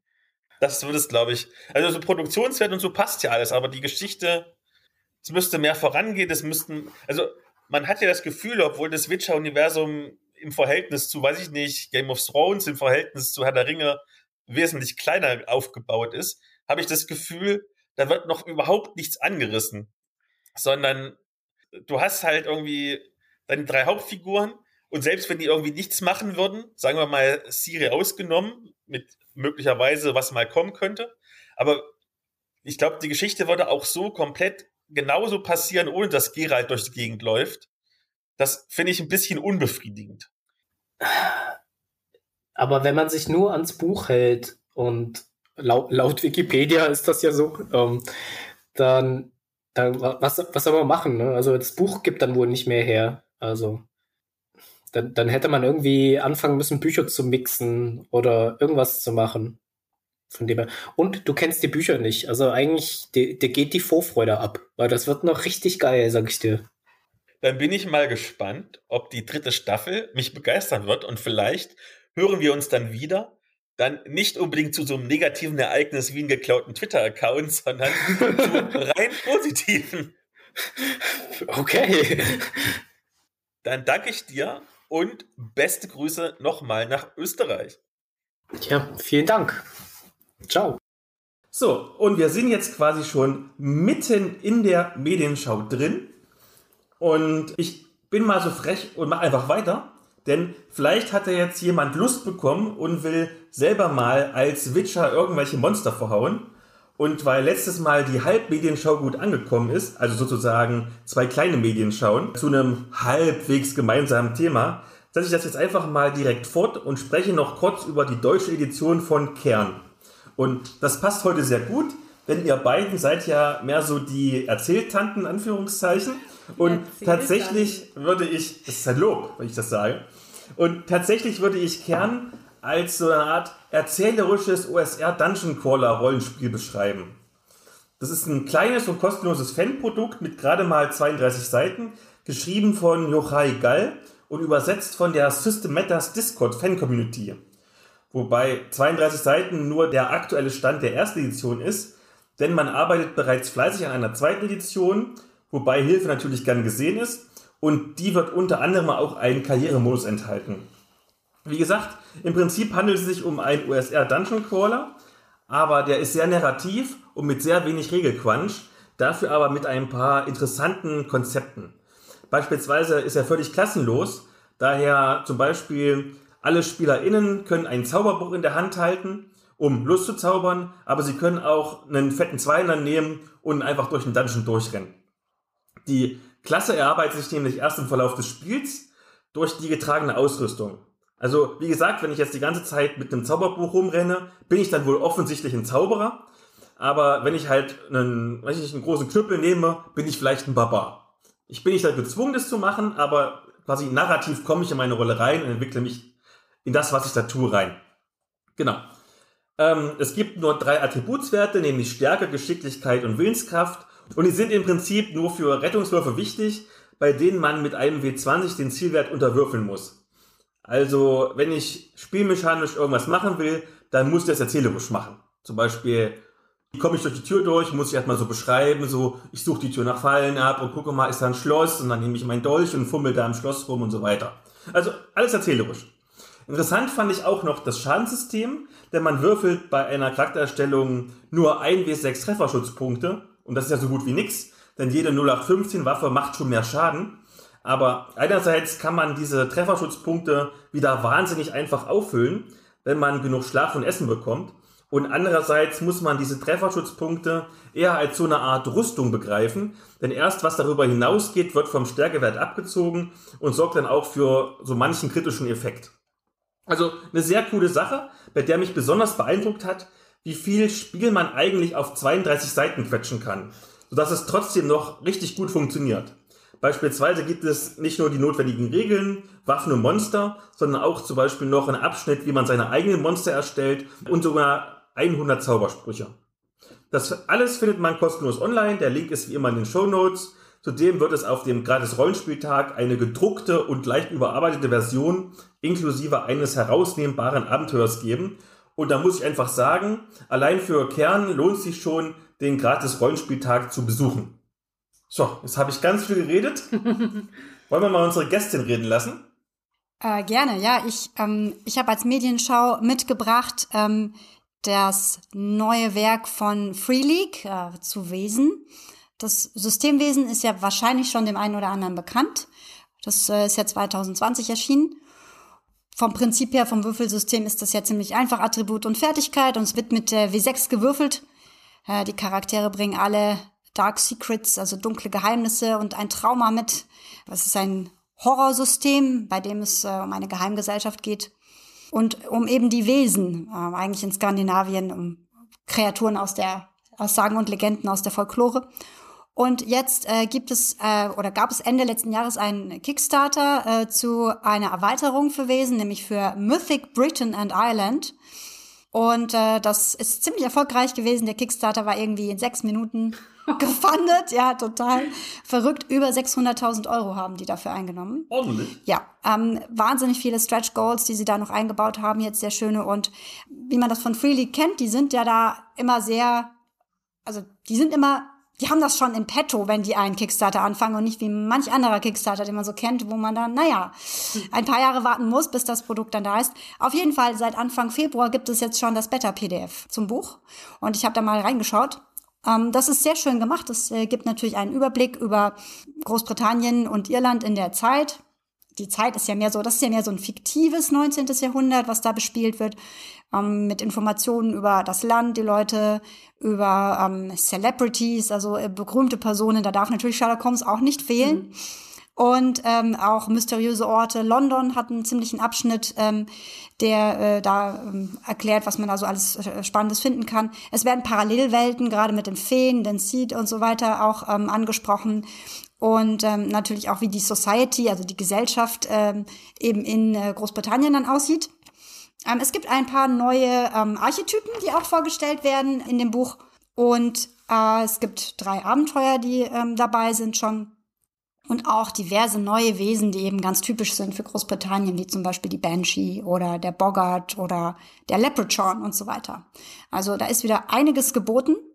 Und ich ähm, freue mich schon auf das gedruckte Buch, weil natürlich wieder die Bebilderung von Johann Egerkranz ist und die ist einfach sensationell schön.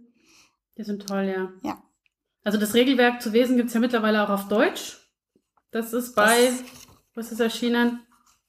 Weiß ich gerade gar nicht. Hm, peinlich. System Matters? Ich bin mir auch nicht sicher. System Matters oder genau. Uhrwerk? Egal.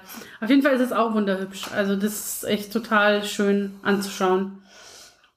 Und lohnt sich, finde ich. Also ich habe es noch nicht gekauft, aber ich bin immer noch sehr versucht.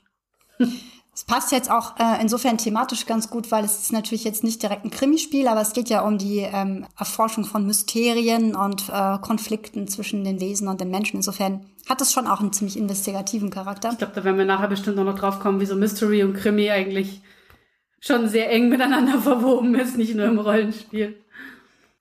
Ja, also ich habe nichts Krimi-mäßiges dabei, aber das macht nichts. Ähm, ich hatte Geburtstag, Anfang diesen Monats, als wir das aufnehmen, und ich habe zum Geburtstag bekommen Here to Slay. Das ist ein sehr süßes, äh, strategisches Karten, also kompetitives und strategisches Kartenspiel mit Rollenspielcharakter. Also es ist am ehesten vergleichbar. Also wer Munchkin kennt, der weiß ungefähr, wie es funktioniert. Ähm, man baut eine ein Team aus Heldinnen auf und ähm, verprügelt Monster mit bisschen Würfelsystematik. Ähm, und man braucht, glaube ich, nur zwei wie sechs oder so. Die sind noch im Spiel mit dabei. Und äh, man kann natürlich auch seine GegnerInnen jederzeit sabotieren, mit Flüchen beschmeißen oder sonst irgendwelche Dinge tun, damit man selber äh, als erstes zu Ruhm und Ehren kommt und die beste Kriegerparty oder Paladin-Party oder was auch immer man dabei hat, äh, überhaupt wird. Das Schönste eigentlich, das Schöne eigentlich an diesem Spiel ist, sind die Illustrationen. Das ist illustrati äh, illustratiert, ja. Gutes Deutsch, Frau Brandt, gutes Deutsch. Es ist illustriert von ähm, den Menschen, ich weiß gar nicht, ob das ein Mensch oder mehrere Menschen sind, die T-Turtle machen. Also diese T-Shirts mit den knuffigen ähm, Tierchen drauf und den äh, Nerd-Themen dazu. Ich habe gerade ein T-Shirt an, ich kann es euch natürlich nicht zeigen, aber die sind sehr süß. Es ist süß. Das ist sehr süß. Ihr kennt die auch bestimmt. Also wenn ihr das googelt und es euch anguckt, ihr habt die garantiert schon mal irgendwo gesehen, weil die sind überall.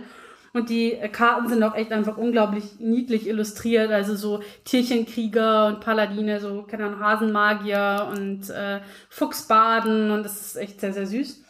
Gibt mittlerweile auch schon Erweiterungen dazu, wer, wem das zu wenig ist. Ich finde es tatsächlich ganz angenehm, dass das Spiel an sich sehr, sehr low, also sehr, sehr basic ist. Also man kann direkt losspielen, man muss nicht erst tausend Seiten Regelwerk lesen und es ist nicht lang. Also nach den üblichen Regeln, wenn man spielt, halbe Stunde, Stunde vielleicht für eine Partie. Nicht wie bei Munchkin, wo man unter Umständen auch mal so fünf Stunden darum sitzt, bis irgendjemand gewonnen hat. Das ist eigentlich ganz cool. Und wenn es einem eben zu unterkomplex ist, kann man es eben mit Erweiterungen einfach noch boosten. Und es ist tatsächlich auch schon ab 10 geeignet, also kann man auch mit den Kids ganz gut spielen, wenn man das möchte. Genau. Und ähm, ja, ist ja, ist ja knuffig, kann ich empfehlen. Funktioniert auch mit zwei SpielerInnen tatsächlich. Also wir haben es zu zweit gespielt, macht aber natürlich mehr Spaß, wenn man mehr Leute am Tisch hat. Und ist bei in, im Deutsch, also ist von Unstable Unicorn, das heißt die Firma, die es vertreibt, ähm, in Deutschland äh, ist es bei Asmodee. Aber er kriegt es, glaube ich, überall im Spielerhandel. Zum Thema, vor dem Thema passend zu, zu Krimis, vielleicht noch äh, ein paar Worte zu unserem neuesten Tagenszenario, wenn ich hier schon bin heute, dann Werbung, muss ich ein bisschen Werbung, Werbung machen. Ding, ding, ding, genau. Und zwar, wir haben äh, Anfang des Jahres äh, Riders on the Storm veröffentlicht. Das ist ein Szenario von Moritz Honert. Und äh, das ist eben ein sehr investigatives Szenario, denn die äh, Spielenden äh, verkörpern PolizistInnen in einem 70er-Jahre-Setting in Hollywood. Und es geht sehr viel um Musik, wie der Name schon sagt. Und ähm, es beinhaltet ein paar innovative Spielelemente, äh, ohne jetzt zu viel verraten zu wollen. Aber es geht um einen Wechsel der Perspektive von den Charakteren. Also es könnte sein, dass die vielleicht zwischendurch auch nochmal andere Rollen verkörpern. Mit ein paar Hints von der SL. Ähm, es hat sehr, sehr viele Handouts und es eignet sich super gut dafür, dass man es auch ein bisschen freeformig spielt. Also sprich, da wirklich ein Whiteboard aufbaut und ein paar Stifte und ein paar Fäden, äh, Fäden genau bereitlegt, äh, um äh, ja äh, Ver Verknüpfungen zu machen äh, zwischen dem, was die ähm, die Charaktere so finden. Genau, das gibt's jetzt inzwischen als PDF noch nicht gedruckt. Ähm, sehr viele popkulturelle Anspielungen drin. Also wer was Krimimäßiges spielen mag, der mit Horror natürlich, Horroranteil, der ist damit gut bedient. Ich glaube, haptisches Spielerlebnis ist eine super Überleitung, denn wir haben ja noch alle mal miteinander, mal einzeln für uns so ein paar kleine Krimispiele gespielt. Und wir wollen einfach mal so kurz einen Überblick geben, was es denn so alles gibt. Und ich habe gedacht, für einen guten Vergleich, ausnahmsweise mal geben wir die 5-Sterne-Amazon-Skala am Ende von jedem Spiel. Und vielleicht, weil wir es beide gespielt haben, fangen wir an mit Such den Mörder. Das mhm. ist quasi noch ein Update. Wir haben ja tatsächlich den ersten Teil hart verrissen, weil er nicht gut war. Und ich kann sagen, der zweite Teil ist noch viel schlechter. Wir haben aber beide den dritten gespielt. Und wie ist der denn und worum geht es überhaupt? Der dritte heißt, glaube ich, Tinte, Akte Tinte oder so. Und es geht um einen Schriftsteller, der ermordet an seinem Schreibtisch aufgefunden wird und alles deutet auf einen Suizid hin, aber es gibt dann gewisse Hinweise, die da vielleicht nicht so gut reinpassen. Das Handy ist verschwunden von diesem Menschen und so weiter. Und ähm, also diese Such den Mörder-Dinger haben ja die, die Eigenart, dass sie mit einem Bot funktionieren. Also man hat einen, äh, eine Website mit einem Bot, den man Dinge fragen kann. Und der Bot spuckt einem dann vielleicht oder meistens auch nicht Informationen aus. Der ist natürlich auf Schlüsselworte programmiert. Das heißt, wenn man das entsprechend passende Schlüsselwort reinschmeißt, dann kriegt man auch die Antwort. Aber es kann manchmal sehr lange dauern, bis man dieses Schlüsselwort gefunden hat. Und der wird irgendwann so passiv-aggressiv, dieser Bot. Also, so, ich weiß einfach nicht, was sie von mir wollen oder so. Es ist jetzt sehr lustig. Aber es kann auch ein bisschen nervig sein mit der Zeit. Man muss da ein bisschen reinkommen, damit man weiß, wie man dieses, diesen Bot füttern muss. Dann funktioniert es auch. Aber ich fand auch den, ne, mit meiner Familie zusammengespielt. Ähm, und die, das war auf jeden Fall sehr lustig. Wir hatten sehr viel Spaß bei dem, bei dem Fall mit der Fall Tinte. Und das ist multimedial, also das machen die schon ganz witzig. Da gibt's dann irgendwie äh, Instagram- und Facebook-Profile. Äh, dem Juristen wird heute noch der Schriftsteller die ganze Zeit als Freund auf Facebook vorgeschlagen.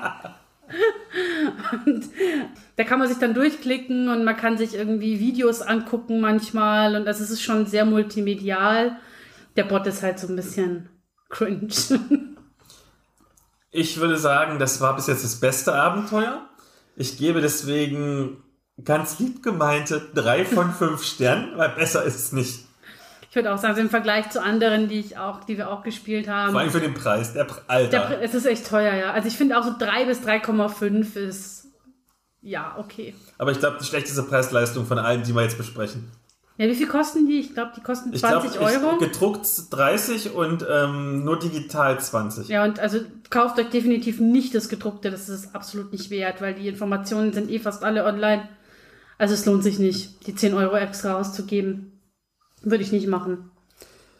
Dann vielleicht gleich etwas, was wir auch gespielt haben, unabhängig voneinander.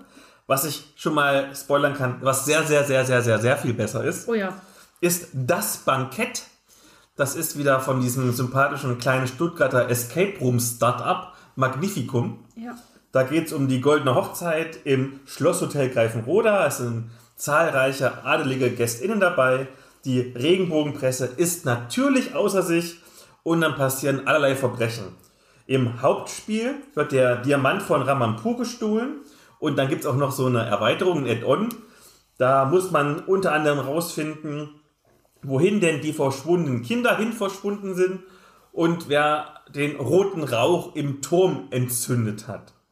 Was ganz toll an diesem Spiel ist, ist die Liebe, mit denen die Drucksachen produziert worden sind. Also im Hauptspiel gibt es 34 Dokumente, in der Erweiterung gibt es 20 Dokumente und da sind tatsächlich alle diese ganzen Handouts, Zeitungsartikel, Bodenpläne, Kinderzeichnungen, das ausgedruckte Internet, was ich immer wieder lustig finde. Ja, genau. Die haben Einladungskarten, die haben alle auch die richtige Papierqualität. Also wirklich die Einladungskarten für eine Adelshochzeit sind entsprechend richtig massiv und schön. Dann Artikel aus so einer ähm, Freizeit-Illu oder was auch immer das sein soll.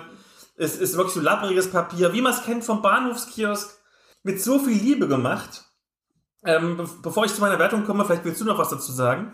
Nee, also ich finde auch, dass die das ganz, ganz toll machen. Also auch was die Wertigkeit angeht. Und ich fand auch ähm, im Vergleich zu dem Bankett, nee, Quatsch, bei der Firmenfeier, haben wir uns fast ein bisschen schwerer getan, mit der ähm, eine eindeutige Antwort am Schluss zu formulieren. Da ist das Bankett schon sehr, also da, wenn man gut aufpasst und ordentlich ermittelt, dann kommt man am Schluss schon relativ klar auf äh, die Antwort, die man braucht. Ich muss mich jetzt sehr schämen, weil beim Bankett haben wir so dermaßen, ich habe eine von sechs Fragen nur richtig beantwortet.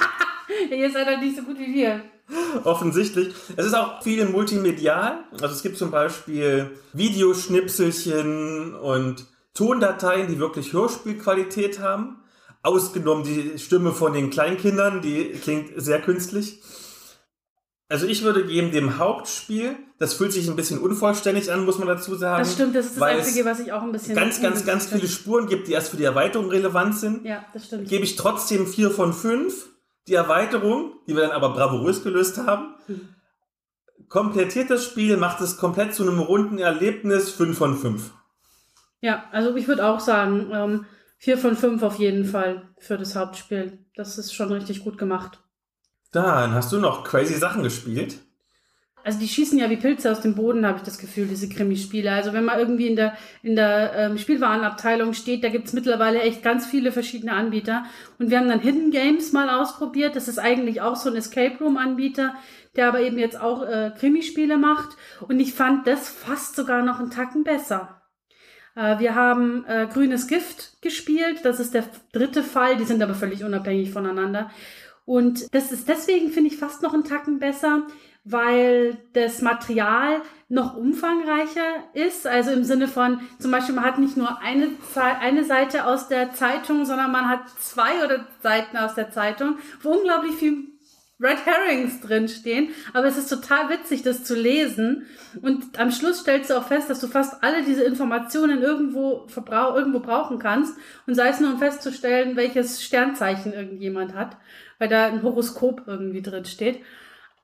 Und es ist auch von der multimedialen Aufbereitung ähnlich gut. Also es hat auch Tondateien dabei gehabt und ähm, es hat auch das ausgedruckte Internet. ähm, das ist das Einzige, was schade ist, dass man nicht auch noch auf Facebook oder Instagram-Seiten rumklicken kann. Das finde ich tatsächlich bei diesen Such den Wörter-Dingern immer extrem unterhaltsam. Aber da war auch der Fall ziemlich cool, weil der recht facettenreich war und gut zu lösen war tatsächlich, recht sauber zu lösen war. Aber es gab verschiedene, also da haben wir tatsächlich irgendwie bis zum Schluss gebraucht, bis wir die Antworten alle zusammen hatten, weil es schon sehr viele potenzielle Verdächtige und so weiter gab. Es war echt cool, es hat Spaß gemacht. Aber da kenne ich nur den einen Fall bisher. Und was auch schön ist, ist, dass tatsächlich auch was Interaktives dabei ist. Das kann ich jetzt verraten, weil man sieht, wenn man es aufmacht. Da ist Erde dabei und man kann von dieser Erde eine Bodenprobe nehmen. Und da sind so Stäbchen, äh, mit denen man dann rausfinden kann, was in dieser Bodenprobe drinnen ist. Das ist schon sehr witzig. Das ist echt cool. Sehr cool. Ich habe noch was, das ist, mh, ich sag mal, mittelcool. Du hast ja gerade schon erzählt, dass du durchaus leichte Krimikost manchmal so auf Autofahrten hörst. Das war Eberhofer. Mhm.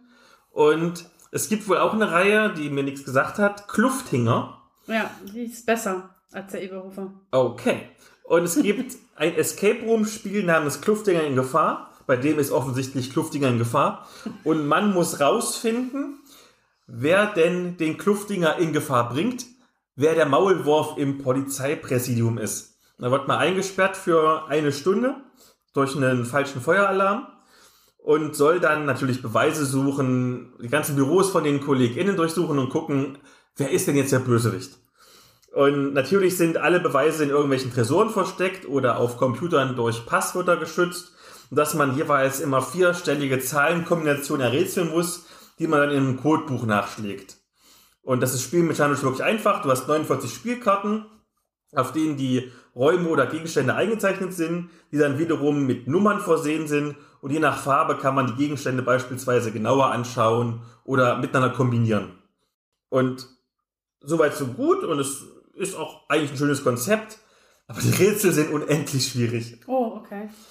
Es gibt leider, zumindest in der Edition, die ich hatte, angeblich in der neuen Edition wird es verändert, hoffentlich, überhaupt keine Hilfestellung im Spiel. Und selbst die Online-Hilfestellung auf der Webseite ist eher schwach. Und oft sind die Gedankengänge des Autors, das ist übrigens Jens Schumacher, den man als Rollenspielerin vielleicht von den Spielbüchern kennt, die Gedankengänge sind nicht immer ganz nachvollziehbar.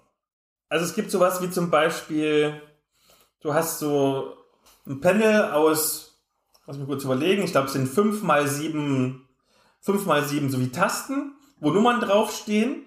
Und was machst du jetzt damit?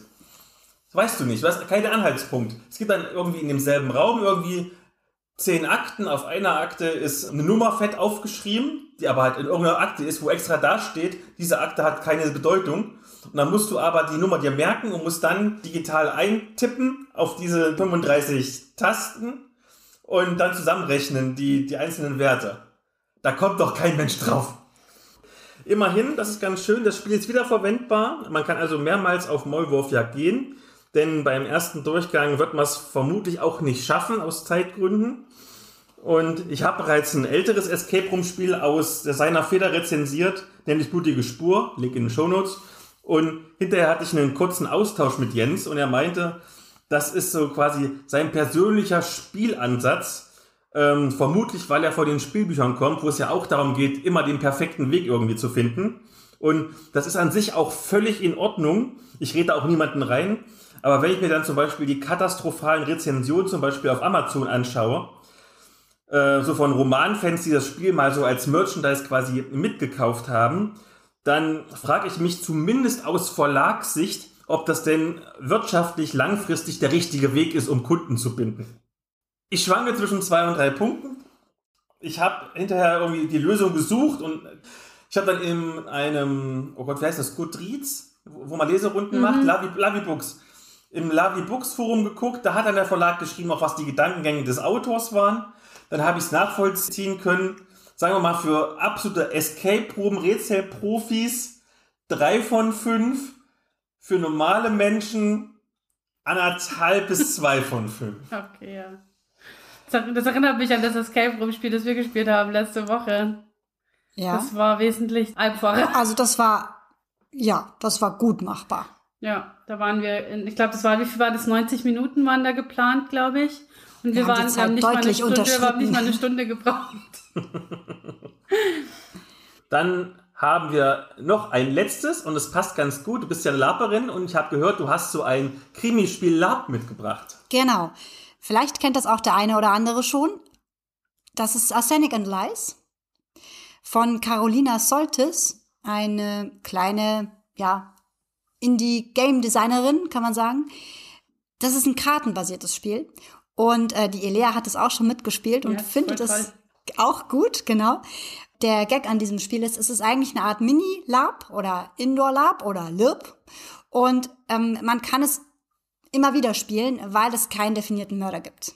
Ähm, es geht eigentlich mehr um die Beziehungen zwischen den Charakteren, die man am Anfang gemeinsam äh, sozusagen erschafft und, und herstellt. Und ähm, dadurch ist es halt immer wieder spielbar, weil auch der Mörder oder die Mörderin jeweils neu bestimmt wird. Und es ist gar nicht so relevant, letztlich äh, den oder die Mörderin zu finden, sondern eigentlich ist mehr die Konflikte und die Beziehungen und die, das Drama zwischen den Charakteren spannend. Mm, Angelegt ist es für fünf bis zehn Spielende. Wir haben es aber auch schon mal in einem Groß-Event sozusagen mit 20 Leuten oder fast 19 Leuten gespielt. Das ging auch. Ja. Mit ein paar Erweiterungen, dass man ein paar mehr Karten reinnimmt. Das kann man aber ganz gut selbst auch machen. Und äh, das ist ein absoluter Tipp von mir. Das kriegt definitiv fünf von fünf Punkten. Weil das eigentlich wird mehr als fünf. Eigentlich verdient es mehr als fünf. Ja. Das ist echt fantastisch. Also das ist tatsächlich was, wo ich sage, da braucht man schon ein bisschen Rollenspielerfahrung für. Also wer jetzt einfach so ein nettes Krimi-Dinner irgendwie spielen möchte, die gibt's ja auch mittlerweile von jeder Firma irgendwie, ist es nicht so gut, eben weil es keine definierten Rollen gibt, sondern man bekommt im Endeffekt nur, wenn man ist die Gräfin X oder so und ähm, definiert zwei Relationships zu anderen Personen aus und der Rest ist dann liegt halt in der eigenen Verantwortung und im eigenen Spiel. Es hat natürlich auch, wie jetzt andere so Krimi-Dinner, ähm, wie, wie ihr sie jetzt vorgespielt habt äh, oder vorgestellt habt, keine Handouts genau. dabei. Ähm, das, und es ist tatsächlich auch insofern anders, weil bei einem mm, Krimispiel geht es ja eigentlich darum, dass der Mörder davonkommen will. Aber bei Ascending and Lies ist es eher so, dass es schön ist, wenn man auch wenn man rausfindet, was die Motivationen ja. also der anderen. Also nicht wie bei, keine Ahnung, Werwölfe oder so, ne, wo ja im Endeffekt die Werwölfe versuchen zu gewinnen und der Rest versucht rauszufinden, wer die Werwölfe sind, sondern es geht wirklich um das gemeinsame Spiel eigentlich vor allem. Genau. Und auch die Opfer sind immer anders, ne, also das ist äh, immer ganz unterschiedlich. Der gibt sich im Spiel erst. Ich will das wieder spielen. Wann? Wir finden ein Datum. Und man kann es tatsächlich auch online spielen, ne? Du hast es schon online gespielt. Genau, ja, tatsächlich haben wir, ja, genau, genau. Das ist auch durchaus möglich. Da muss man ein bisschen tricksen mit manchen Sachen. Ähm, kleiner Tipp für die, die das probieren wollen. Ähm, macht einen Server dafür, macht euch Räume äh, und ähm, macht ein Doodle für den Mörder, äh, wo der ankreuzen darf. Und dann kann man das ganz prima auch online machen. Dann schmeißen wir dich gleich raus, denn du musst ja noch ein bisschen vorbereiten. Ja. Aber wenn du schon mal quasi als Expertin da bist, nochmal die Frage Krimi oder sagen wir mal Detektiv und Mystery. Wie ist denn die Wechselwirkung? Wie passt das zusammen? Was trennt das voneinander? Lass uns an deinem Wissen teilhaben. Hm. Ich würde sagen, das hat viele Überschneidungspunkte und das hat auch Punkte, wo es sich sehr abgrenzt, weil Krimi kann natürlich ganz banal alltäglich sein. Ne? Ich meine, so ein Mord ist halt ein Mord und der ist ja auch spannend, ohne dass es irgendwelche mysteriösen oder übernatürlichen Elemente gibt. Aber selbstverständlich kann äh, da ja auch ein anderes Mysterium dahinter stecken. Insofern würde ich das als Ergänzung sehen. Es sind zwei Genres, die sich ein bisschen überlappen und die man gut verbinden kann, ähm, aber die nicht zwangsweise verbunden werden müssen, um spannend zu sein. Jetzt gerade in solchen Horrorrollenspielen wie bei Call of Cthulhu oder bei Tagen oder auch bei Wesen, ähm, da sind das ja Elemente, die zusammenkommen.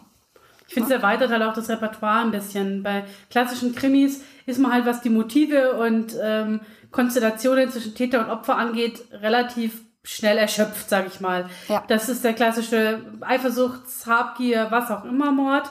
Ich meine, das kann man auch spannend gestalten, gar keine Frage. Aber wenn man irgendwie so einen übersinnlichen Aspekt noch mit dazu nimmt, verbreitert sich natürlich die, die Möglichkeit und verbreitert sich das Repertoire, das man hat. Gute Krimi-Abenteuer zu schreiben ist gar nicht so einfach tatsächlich. Ich habe ja selber mal eins geschrieben für Call of Cthulhu. Das hat die Elea auch schon gespielt. Da gibt's halt natürlich auch einen übernatürlichen Aspekt drin, ähm, aber der Gang, wie es geht, sozusagen den Hinweisen, die man folgt, das ist schon relativ klassisch investigativ eigentlich. Ähm, aber das ist gar nicht so einfach. Im Nachhinein muss ich sagen, fand ich gar nicht so einfach, das so zu schreiben, ja, weil das man schreibt ja keine Geschichte, ne, wo man selber entscheiden kann, wer wann wie welchen Hinweis findet oder wie man den nachgeht. Also muss man das gut so machen, dass der Weg so ein bisschen vorgezeichnet ist. Ja. Dann kommen wir jetzt zu unserem Hauptthema. Bevor wir aber in den Ruhrpott hineinfunken, bedanke ich mich erstmal ganz herzlich bei dir, Julia, dass du da warst. Und viel Spaß beim Vorbereiten für unsere Testsession nachher. Ja, ich freue mich schon. Hallo Silvia, schön, dass du da bist. Magst du dich unseren HörerInnen mal kurz vorstellen? Ja, mein Name ist Silvia Schlüter und ich bin der eine Teil von der Redaktion Fantastik. Der andere Teil ist Ulrike Pilchen die heute ähm, leider nicht kann, aber ich werde auch in ihrem Namen hier sprechen. du greifst fast schon einer Frage vor, die ich gleich fragen wollte. Mhm. Aber zuerst, mein lieber Bloggerkollege Andres Gora, also der Würfelheld, mhm. hat mir die folgende Einstiegsfrage ans Herz gelegt, sozusagen, um das Eis zu brechen. Mhm. Und zwar, wer ist denn dein Lieblingsdetektiv oder deine Lieblingsdetektivin? mein Lieblingsdetektiv ist natürlich Sherlock Holmes. Das ist ja klar. Weil unser äh, Rollenspiel, was wir vornehmlich herausbringen, heißt Private Eye und da geht es darum, äh, Verbrecher zu jagen. Und das machen wir natürlich in schöner Sherlock Holmes-Manier mit traditioneller Deduktion und im viktorianischen England. Und meine Lieblingsdetektivin ist tatsächlich Miss Fischer. Ich weiß nicht, ob ihr die kennt, aber die finde ich richtig gut. Jetzt musst du uns mal aufklären, wer ist denn die Miss Fischer? Ja, Miss Fischer ist eine Serie äh, und Miss Fischer und ihre mysteriösen Mordfälle heißt das, glaube ich. Und das spielt in den 20ern, was ja sowieso schon eine schöne Zeit ist für so verrückte Dinge auch. Sie ist eine reiche Witwe und kann sich deswegen alles Mögliche leisten und genießt das Leben aus vollen Zügen, hat auch zu Männern eine sehr, ja, ein sehr entspanntes Verhältnis, nimmt sich das, was sie braucht. Und die Mordfälle, die sie ja untersucht, spielen halt in diesem 20er Jahre Milieu teilweise in der High Society, aber nicht nur. Also es ist auch durchaus eine Gesellschaftsstudie, manchmal auch gesellschaftskritisch, obwohl das nicht so im Vordergrund steht, sondern es ist wirklich, macht richtig Spaß, das zu gucken. Also es ist auch ein bisschen Popcorn dabei. Deswegen macht das richtig Spaß. Na, das packe ich auf jeden Fall nachher in die Show Notes. Ja. Und dann kommen wir zur Frage, wo du vorhin schon ein bisschen vorgegriffen hast. Und zwar, normalerweise käme ja jetzt die Frage, wer oder was die Redaktion Fantastik ist und natürlich auch, wer Ulrike Pellchen ist und was sie mit dem Verlag zu tun hat. Aber wir haben es ja schon festgestellt, sie ist gerade nicht da, weil sie heute ein wichtiges Geschäftsmeeting zu eurem kommenden Lizenzrollenspiel hat. Daher lass uns doch schnell den Elefanten im Raum beseitigen. Wie steht es denn um euer Steampunk-Rollenspiel Wolsung? ja, das ist im Endlektorat. Also ich will jetzt nicht wieder irgendwelche Zeiten sagen, wann wir das äh, machen werden. Es wird irgendwann, es dauert so lange, wie es dauert und wir werden es herausbringen. Wir arbeiten kontinuierlich daran. Ähm, wir haben jetzt mittlerweile auch schon ähm, Bilder in Auftrag gegeben und äh, wir werden demnächst mit dem Layout starten. Also es wird langsam konkreter. Okay, dann jetzt zurück zum eigentlichen Thema. Also, wer oder was ist denn die Redaktion Fantastik? Und gleich die Folgefrage. Als ihr den Verlag gegründet habt, wie kamt ihr denn auf diesen ziemlich genialen Verlagsnamen? Wir haben, ähm, das war 1997, angefangen, äh, oder 98 war es, angefangen mit einem Kalender, mit einem Taschenkalender für unser Hobby Rollenspiele. Wir wollten sowas machen, weil wir als Rollenspieler immer auf der Suche waren nach Adressen für Händler und Verlage und wir waren neu in der Szene und wussten gar nicht so recht, äh, wo wir uns hinwenden sollen und wo man Spieler findet und ja, wie kriegt man Kontakt zu Leuten, die so verrückt sind wie wir. Und dann sind wir halt auch auf diese Conventions gegangen und haben da einige Leute kennengelernt. Und Ulrike hatte in der Zeit gerade ihre Ausbildung bei einem Schulbuchverlag gemacht und hat einen Taschenkalender hergestellt für Bauchtanz. Und hat sie gesagt, das ist eigentlich nicht schlecht als Übersicht, äh, sowas zu machen für Rollenspiele. Wieso gibt es sowas nicht? Und dann wir, hat sie mich gefragt, ob ich Lust hätte, mit ihr das zusammen zu machen. Und da habe ich gesagt, oh ja, das ist eine tolle Idee, das machen wir. Und dann sind wir halt äh, zu diesen Conventions gefahren, WUPCon zum Beispiel oder FeenCon natürlich und äh, auch auf Morpheus in Herne und so und haben Leute interviewt, ähm, ob sie uns Texte schreiben oder haben, wir haben Illustrationen gesammelt und ähm, dann haben wir halt diesen Taschenkalender gemacht, wo äh, jeden Monat halt ein redaktioneller Beitrag drin war, äh, der ein Rollenspielthema behandelt hat, wie zum Beispiel Zinnfiguren bemalen oder wie schreibe ich ein Abenteuer oder äh, keine Ahnung, was wir da alles hatten. Äh, mittelalterliches Kochen hatten wir zum Beispiel oder wir hatten einen Text über Drachen. Natürlich habe ich den geschrieben, ist ja klar. und äh, ja, und, und so haben wir mehrere Fliegen mit einer Klappe geschlagen. Wir haben erstmal sehr viele Leute aus der Szene kennengelernt, die auch gleichzeitig auf uns aufmerksam geworden sind. Und ja, und nach einigen Jahren, wir haben den Kalender vier Jahre lang gemacht und mussten den dann leider einstellen, weil er halt ähm, nicht kostenlos abzugeben war, wie das von den Leuten sonst gewohnt war. Und sie aber kein Geld dafür ausgeben wollten. Das war halt nicht lukrativ. Und dann haben wir gedacht, okay, wir müssen was anderes machen. Aber dann war eben unser Verlag geboren ähm, und der, Name äh, ergab sich dann eben ganz automatisch, weil dieser Kalender hieß eben Fantastik. Und dann haben wir uns überlegt, wir sind eben die Redaktion, die diesen Fantastikkalender macht, also Redaktion Fantastik. Du darfst mich gleich korrigieren, falls ich falsch liege, aber meines Wissens nach seid ihr der einzig halbwegs größere deutschsprachige Rollenspielverlag, der ausschließlich von Frauen geführt wird. Hattet ihr vielleicht gerade am Anfang, als die Rollenspielszene noch nicht so divers war, das Gefühl, dass ihr als Exotinnen wahrgenommen wurdet oder dass es vielleicht Vorbehalte gegen euch gab? Weiß ich nicht. Nö. Also ja, das war was Besonderes, dass wir als zwei Frauen einen Verlag gegründet haben. Aber ich habe über dieses Thema nie nachgedacht. Wir haben uns über die Männergruppen, äh, Rollenspielgruppen lustig gemacht, die halt nur rumgekloppt haben und nie ihren Kopf eingesetzt haben, um irgendwas zu lösen, Rätsel zu lösen oder so. Wir waren immer eine Rollenspielgruppe, die gerne äh, nachgedacht hat und halt so sehr kommunikativ war, wo es nicht darum ging, Aggression abzubauen, sondern um halt miteinander ein Rätsel zu lösen oder sowas.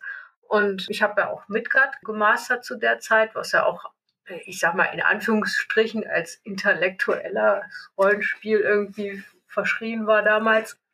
Ja, und ähm, darüber haben wir uns ein bisschen lustig gemacht, aber ähm, ansonsten, also so Diskriminierung oder sowas haben wir nicht erfahren. Quatsch, Blödsinn. Nee.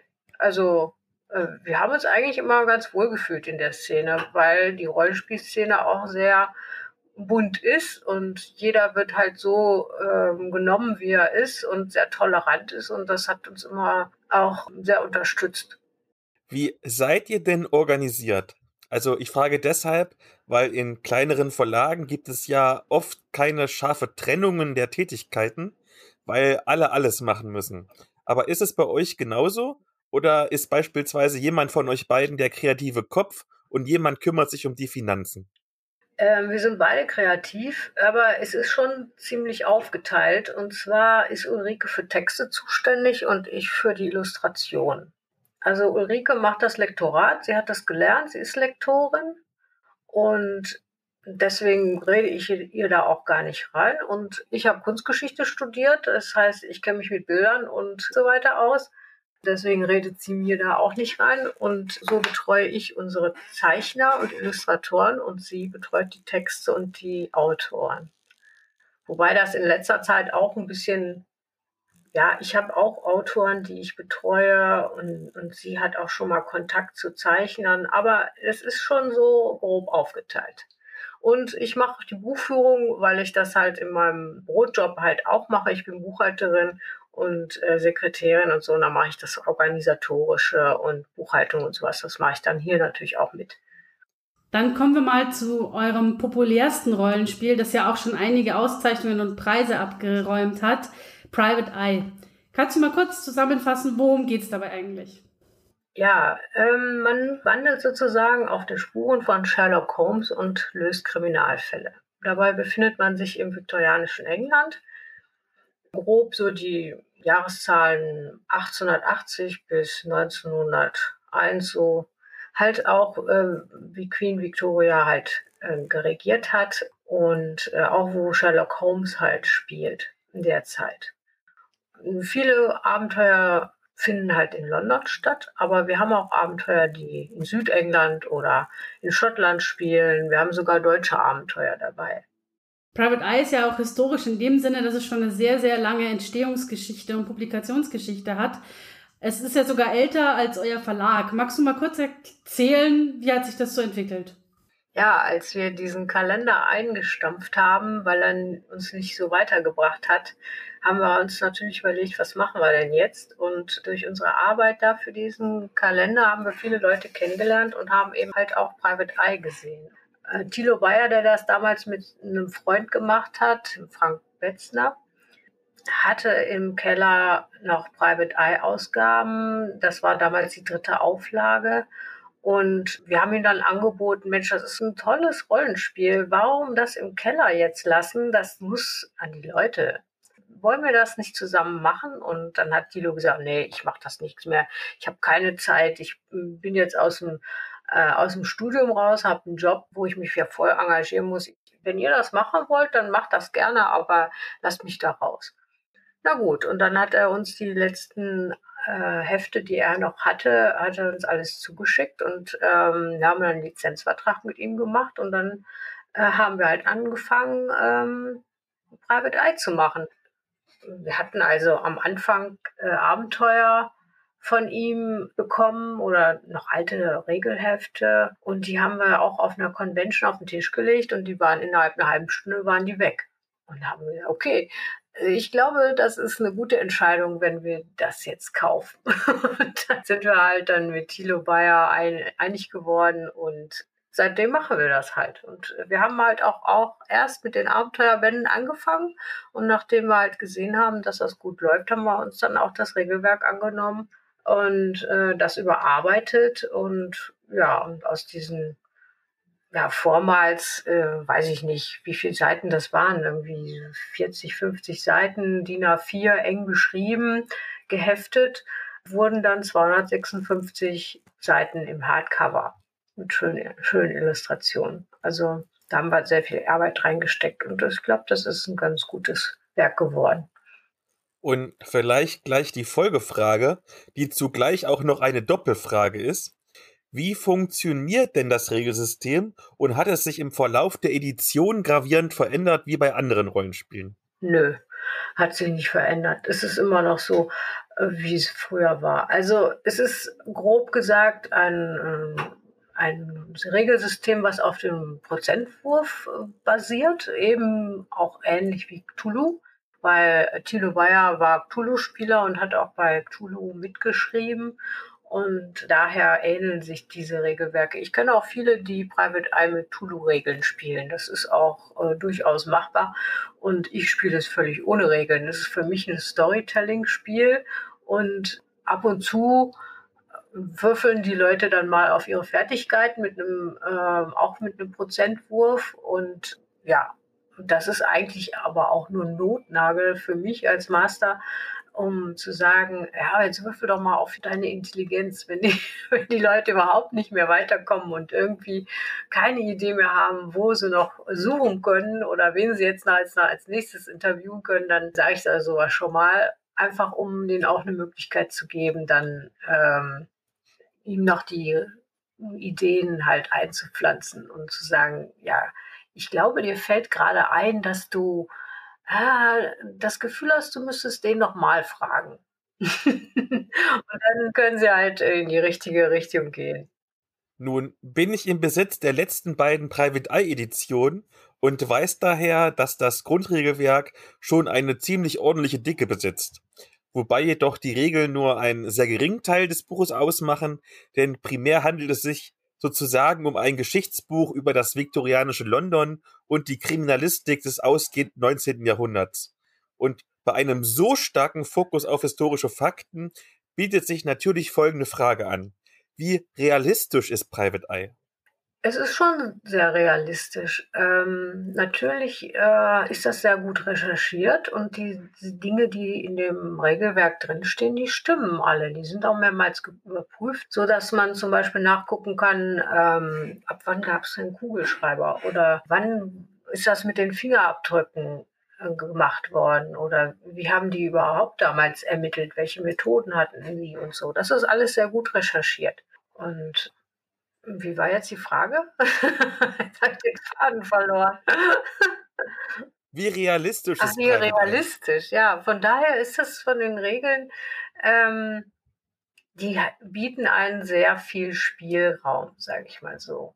Also die Regeln sind auf der einen Seite prägnant, sodass sie eine Richtung vorweisen, aber im Detail eben sehr großzügig. Und ich glaube, das braucht man für ein Storytelling-Spiel auch. Ich frage zum Beispiel meine Spieler immer, erzähl doch mal, wie machst du das jetzt gerade? Wie versuchst du jetzt die Truhe zu öffnen oder das Schloss zu knacken? Erzähl das mal ganz im Detail. Und dann ergibt sich das eigentlich schon, wie das passiert. Und dann braucht man gar nicht mehr so viel Regeln. Sicher gibt es Gruppen, die darauf bestehen, wo man dann halt auf Schlösser öffnen oder sowas eben äh, würfeln kann, aber sowas gibt es ja dann natürlich auch als Fertigkeit. Aber ähm, von daher finde ich unsere Regeln eigentlich schon ziemlich realistisch, weil sie ein, ein Gerüst bieten und dann im Detail eben doch sehr großzügig sind, sodass man es für sich realistisch auslegen kann. Und wo wir beim Thema Realismus sind, was für Abenteuer kann ich denn mit Private Eye spielen? Und vielleicht als Folgefrage, wo sind denn die Grenzen des Spielbaren? Denn ich frage deshalb, weil ganz aktuell euer neuer Kampagnenband ja auch übersinnliche Kriminalfälle thematisiert. Ja, äh, wir wollten so ein Crossover zu Cthulhu schaffen. Das ist uns, glaube ich, auch ganz gut gelungen. Natürlich gibt es auch in der viktorianischen Gesellschaft den Glauben an übersinnliche Sachen. Also gerade in der Zeit sprießen ja auch solche Kulte und so weiter aus dem Boden und so, so Gesellschaften, die sich mit paranormalen Phänomenen beschäftigen. Und der Glaube, dass es halt da so sowas gibt, wird natürlich auch durch Geisterfotografen und so weiter befeuert. Ähm, man weiß ja, dass Conan Doyle zum Beispiel selber auch in seinem späteren Leben halt ähm, daran geglaubt hat und Elfenfotos und so weiter ähm, nach seinen Aussagen besessen hat. Und solche Sachen, die kommen dann in diesen Abenteuern eben vor. Und es gibt ähm, immer, natürlich gibt es für alles eine natürliche Erklärung und die Abenteuer sind auch als reine Detektivabenteuer spielbar und so ist es auch gedacht. Aber es gibt halt immer auch einen Tick Sachen, die man nicht aufklären kann. Also wo man sich dann wundert, habe ich das wirklich gesehen oder habe ich mir das nur eingebildet?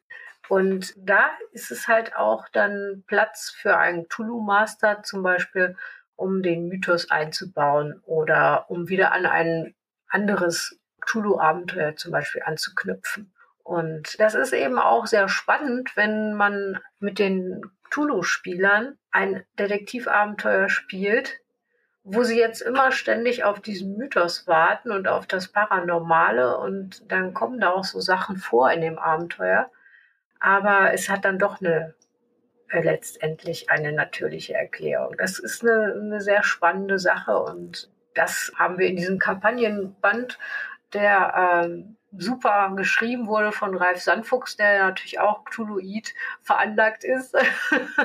ja, grandios ausgestaltet äh, in fünf verschiedenen äh, Abenteuern, wobei drei richtig gute Abenteuer, lange Abenteuer dabei sind und zwei als etwas kürzere Szenarien angelegt sind. Ähm, da ist das eben ganz toll eben ausgearbeitet. Thematisieren denn die Abenteuer oder das Regelwerk an sich auch gewisse, sagen wir mal, gesellschaftliche Zustände dieser Zeit. Also ich kann mir zum Beispiel vorstellen, dass es für Frauen noch eine Art gläserne Decke gab, wie weit sie aufsteigen konnten oder dass vielleicht manche Adelige jetzt nicht mit einem Penner von der Ecke sprechen wollen. Hm. Ja, das wird äh, durchaus im Rollenspiel auch so ausgelebt. Also bei den Frauen machen wir ja eigentlich die einzige Ausnahme, weil die moderne Frau von heute absolut mehr Rechte hat als damals. Und das ist so der, ja, der, die einzige Ausnahme machen ähm, bei den historischen Sachen. Ansonsten achten wir doch auf historische Korrektheit. Aber Frauen dürfen bei uns halt auch Ärzte und Detektive und Journalisten und was weiß ich alles werden, auch in der äh, Menge, wie es halt damals nicht vorhanden war. Also es gab vielleicht mal eine Ärztin, aber in der Masse, wie, wie heute ähm, Ärztinnen bei Private Eye gespielt werden, gab es die natürlich nicht. Nun haben wir schon von dir einen sehr guten Überblick bekommen. Darum lass mich vielleicht immer die spannendste Frage stellen. Manche von unseren Gästinnen haben immer ein bisschen Angst vor der Frage, was ich gar nicht verstehen kann. Nämlich, warum spielt man sowas? Oder anders, was macht denn den Reiz aus? Warum man sowas spielt? Das ist doch die einfachste Frage der Welt, weil es Spaß macht. also, ähm, ich glaube, es ist oft, äh, also wir haben die Beobachtung gemacht, oder sagen wir mal so, wir haben die Erfahrung gemacht, dass viele Frauen gerne solche kommunikativen Spiele spielen. Und gerade das äh, Lösen von Kriminalfällen, ähm, was halt mit äh, sehr viel Kommunikation zu tun hat und mit viel Gruppenarbeit, ist prädestiniert für sowas und ähm, bei uns ist der Frauenanteil äh, auch ziemlich hoch. Äh, ich würde mal sagen, so zwei Drittel, ein Drittel, wenn nicht sogar Hälfte, Hälfte ist bei uns vertreten an Frauen. Und ähm, ja, das ist einfach ein attraktives Rollenspiel für Frauen. Und deswegen spielen wir das auch. Also, und natürlich, weil es Spaß macht. Glaubst du, es gibt irgendwelche ganz speziellen Gründe, warum das zum Beispiel überproportional Frauen spielen im Verhältnis zu, keine Ahnung, dem Mörder-Barbaren-Rollenspiel XY? Tja, also äh, wie gesagt, Kommunikation spielt eine große Rolle und ja, das, das Zerstören von äh, Sachen ist vielleicht nicht jedermann, jeder Frauens Ding. Also die soziale Komponente dabei. Frauen sind ja doch eher die Bewahrer und äh, die darauf bedacht sind, etwas ans Laufen zu bringen oder etwas auch am Laufen zu halten und nicht so sehr ja etwas durch Revolte oder Zerstörung oder sowas äh, neu zu schaffen. Und ähm, deswegen ist das in einem Detektivrollenspiel auch abgebildet. Also da möchte man ja auch mit Leuten reden, die befragen und Informationen sammeln und auch ja dieses soziale Miteinander im Spiel, zum Beispiel auch bei Standesunterschieden, das auszuspielen.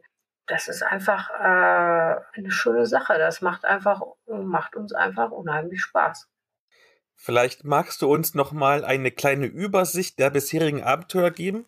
Also worum geht's und vor allem, für wen sind sie geeignet?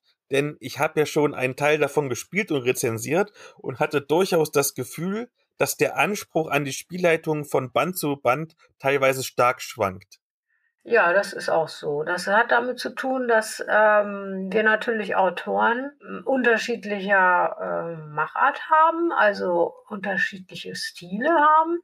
Und wir haben Autoren dabei, die äh, sehr erfahren sind, die halt sehr komplexe äh, Abenteuer schreiben, aber auch Leute, die auf uns auf einer Convention zukommen und sagen, ich habe mal da mal sowas geschrieben und habt ihr daran Interesse? Und dann sagen wir, klar, dann gib uns doch mal ein Exposé von dem Fall und dann gucken wir mal, ob das bei uns reinpasst. Und wenn das passt, dann nehmen wir das. Und dadurch gibt es natürlich in der Schwierigkeit ziemliche Unterschiede, klar. Und die Gene sind natürlich nicht kontinuierlich dann so. Deswegen gibt es da halt auch Schwankungen. Aber die ersten zwei Abenteuerbände, da haben wir schon drauf geachtet. Also äh, Abenteuer 1, die tödliche Wette und Abenteuer 2, der Schrecken von Randall Castle. Das sind so die Einsteigerbände für Leute, die das zum ersten Mal spielen wollen. Und auch das Einführungsabenteuer im Regelwerk ist natürlich auch für Anfänger geeignet, auch für besonders für Master, die das das erste Mal mastern wollen. Denn da sind Tipps drin für den Spielleiter. Und die anderen Abenteuer haben wir versucht, halt auch so eine, große Bandbreite eben abzubilden. Es gibt Agenten-Stories, es gibt ja den klassischen Mord, es gibt äh, Entführungsfälle, äh, Diebstahl, Heiratsschwindler. Ähm, also es gibt alle möglichen Verbrechen, die wir, die wir als Thema in unseren Abenteuerbänden haben. In dem Zusammenhang möchte ich gerne nochmal ein Produkt loben von euch. Aha. Und zwar das kostenlose Abenteuer Die Erbschaft von Andreas Winkel, Aha. was glaube ich eines der einsteigerfreundlichsten und besten Detektivabenteuer ist, die ich je gespielt habe. Oh, cool, danke. ja, werde ich ihm weiter sagen. Ja, Andreas Winkel schreibt gerne für uns so kleine ähm, One-Shots und äh, von ihm haben wir schon einige Flyer eben rausgebracht für einen gratis Rollenspieltag. Nehmen wir nur mal an, ich würde mein eigenes Abenteuer für Private Eye schreiben wollen. Also nicht einfach nur einen 0815 Kriminalfall, sondern wirklich einen viktorianischen Kriminalfall. Wie gehe ich da vor und was muss ich da beachten? Hm.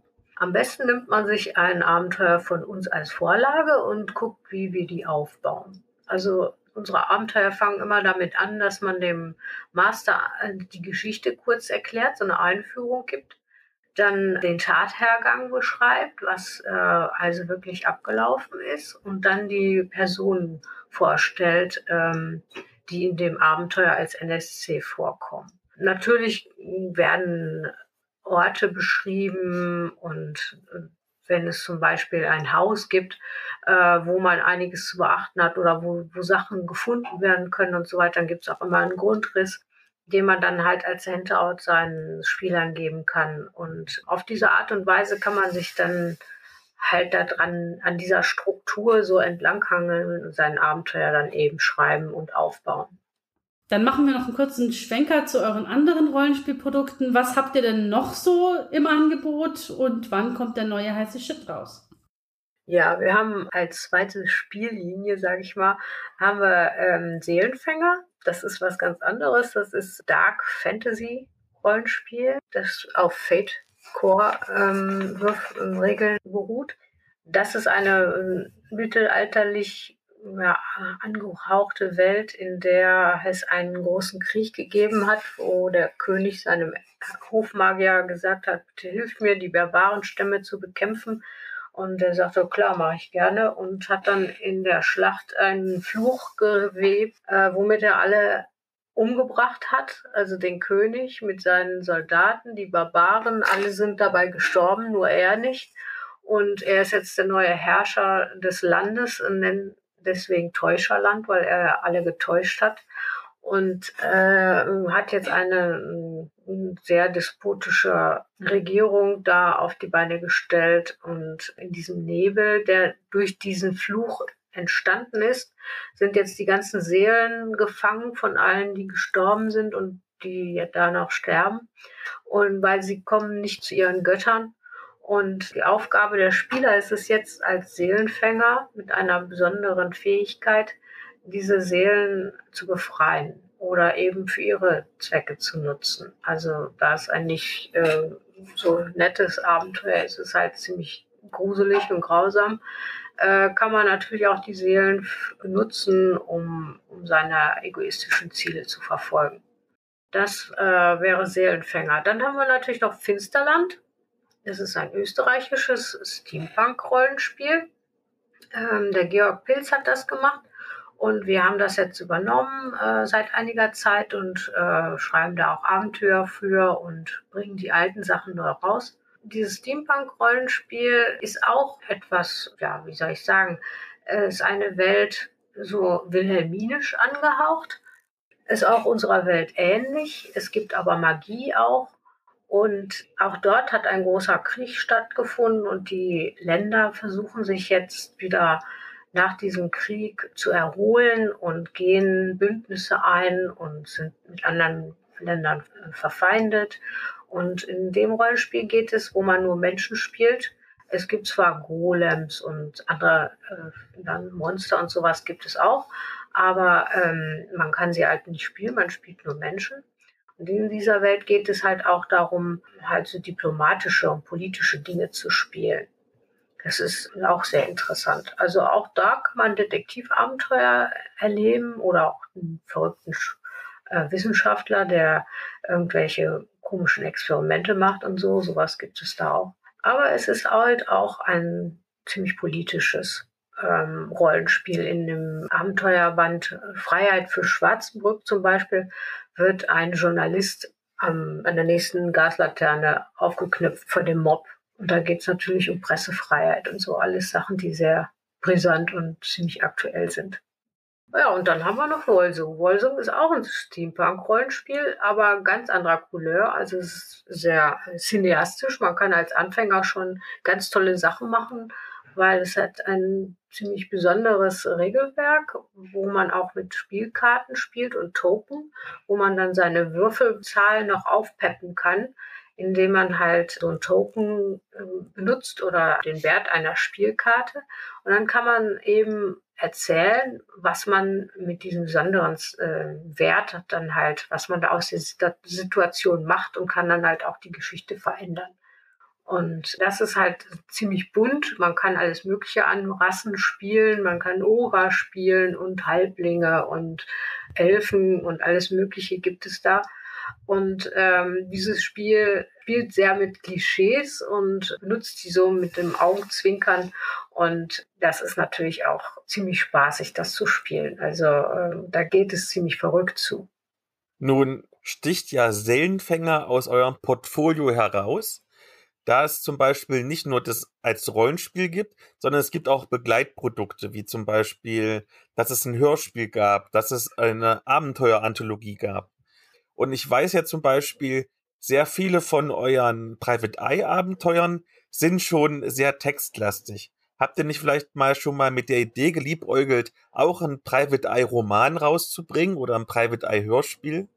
Hm. Ja, bei Seelenfänger war das so eine Sache, weil wir da ein Crowdfunding gemacht haben. Und da braucht man natürlich immer so besondere Sachen, die man noch anbieten kann. Und ähm, Jörg Köster, von dem Seelenfänger ist, der hatte natürlich äh, enorm viele Ideen und hatte auch schon einiges umgesetzt, wie Lesezeichen und alles Mögliche an äh, Tassen und sowas. Und die haben wir dann natürlich auch fürs Crowdfunding benutzt, um, äh, um den Leuten noch so ein bisschen Anreiz zu geben, da mitzumachen. Und deswegen gibt es da halt so verschiedene, viele verschiedene Sachen. Die, wir haben ja auch mit Erdenstern zum Beispiel auch einen Soundtrack gemacht. Und äh, es gibt Würfel, extra Fate-Würfel mit einem Seelenfänger-Symbol.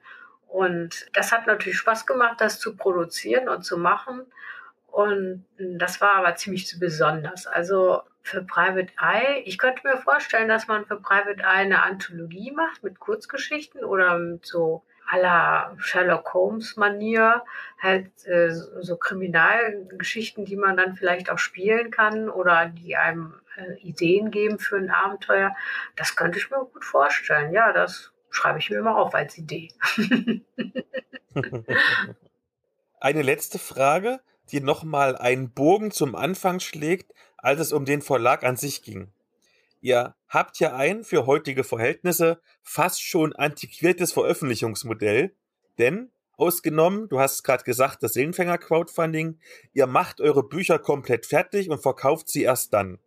Ist dieses Veröffentlichungsmodell von euch eine bewusste Entscheidung und wenn ja, warum? Ja, das ist schon bewusst. Warum wir das machen, weiß ich eigentlich gar nicht. Wir haben uns einfach noch nicht damit beschäftigt, das anders zu machen. also ich weiß, es gibt so Vorbestellaktionen. Das werden wir vielleicht jetzt bei Wolsung auch mal ausprobieren. Aber ich finde es als Verlag eigentlich auch, als klassischer Verlag finde ich es eigentlich auch schöner, wenn man die Sachen fertig hat und die dann verkauft. Das hat auch den Grund, heutzutage mit Digitaldruck ist es überhaupt kein Problem, eine Auflage von 100 Stück zum Beispiel zu machen. Und äh, früher war das halt so, man musste 1000 oder 5000 oder so machen. Dann hatte man natürlich als Verlag immer das Problem, man braucht ein Lager. Aber das hat man heute nicht mehr. Wir haben eine, eine Druckerei, die für uns in Deutschland druckt.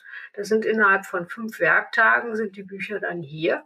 Und wenn ich keine mehr habe, dann bestelle ich da 100 Stück oder 200 und dann ist es gut. Dann habe ich wieder eine Zeit lang was zum Verkaufen.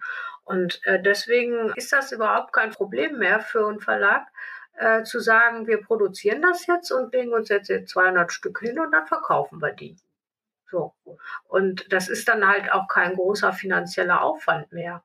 Äh, wenn man ja natürlich eine Auflage von 5000 Stück bezahlen muss, wenn das dann noch ein Hardcover ist oder so, dann ist das natürlich ein Batzen Geld, den vierstelligen Bereich, den oder manchmal fünfstellig, je nachdem da muss man sich dann natürlich überlegen, ob man diese Investition dann macht. Aber wenn man so ein Abenteuerband meinetwegen mit, mit 60, 70 Seiten äh, in einer 200er Auflage finanzieren muss, dann kann man das schon mal öfter machen. Und ähm, das ist halt nicht mehr so eine, so eine große finanzielle Überlegung. Deswegen haben wir das äh, so gemacht. Das ist eigentlich auch der Grund, warum wir das so machen. Also der Grund sind die digitalen Drucker, die jetzt mittlerweile sehr flexibel sind und die machen dir auch nur ein Exemplar, wenn du das haben willst. Ne? Und äh, der Unterschied halt zu, zu der, zur großen ähm, ist halt der Unterschied, dass man da früher eben riesige Auflagen machen musste und heute nicht mehr. Dann natürlich, weil du schon bei uns bist, darfst du auch ein bisschen Werbung machen. Was kommt denn noch alles? Ja, wir haben natürlich für Private Eye den Abenteuerband 14 in der Mache. Dann haben wir für Wolsung natürlich das Regelwerk, wo wir immer noch dran arbeiten und das, wie gesagt, jetzt bald ins Layout geht. Äh, für Seelenfänger haben wir was Großes vor und zwar machen wir da Feenland. Das ist ein neuer Settingband für Seelenfänger. Also der wird auch wieder illustriert von Hanna Böwing, genau wie Täuscherland.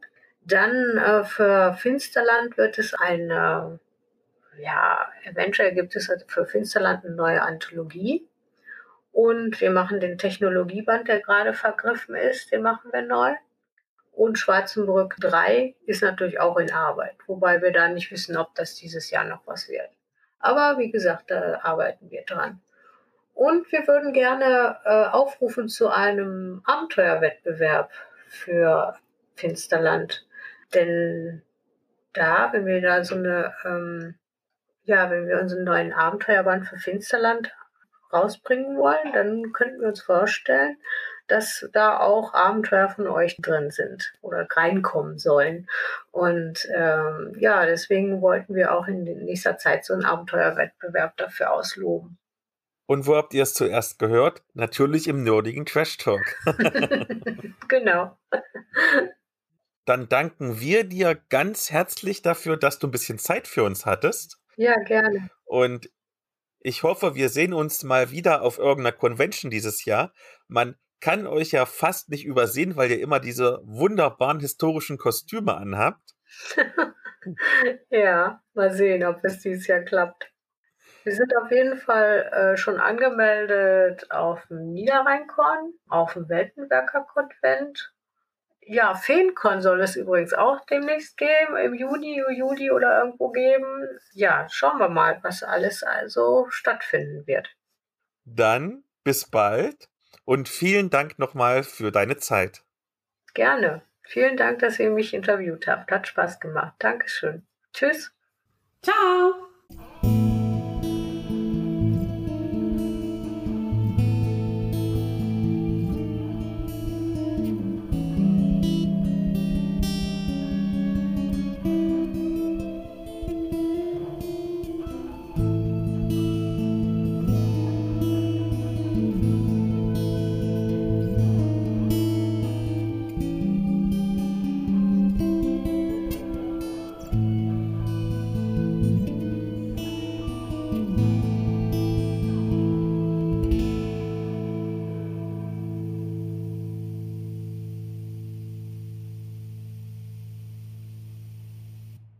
Elea, was ist denn deine Medienschau? Ja, ihr habt doch schon gesagt, was hörst du mir denn nie zu hier, Philipp? Das ist voll schlimm. Muss dich wieder mehr unterdrücken, sonst funktioniert das hier nicht. Das kommt in die Outtakes. Was ist denn deine Nein, das Medienschau? war so nicht abgesprochen. Was ist denn deine Medienschau? Also die Elea hat mir sicher zugehört.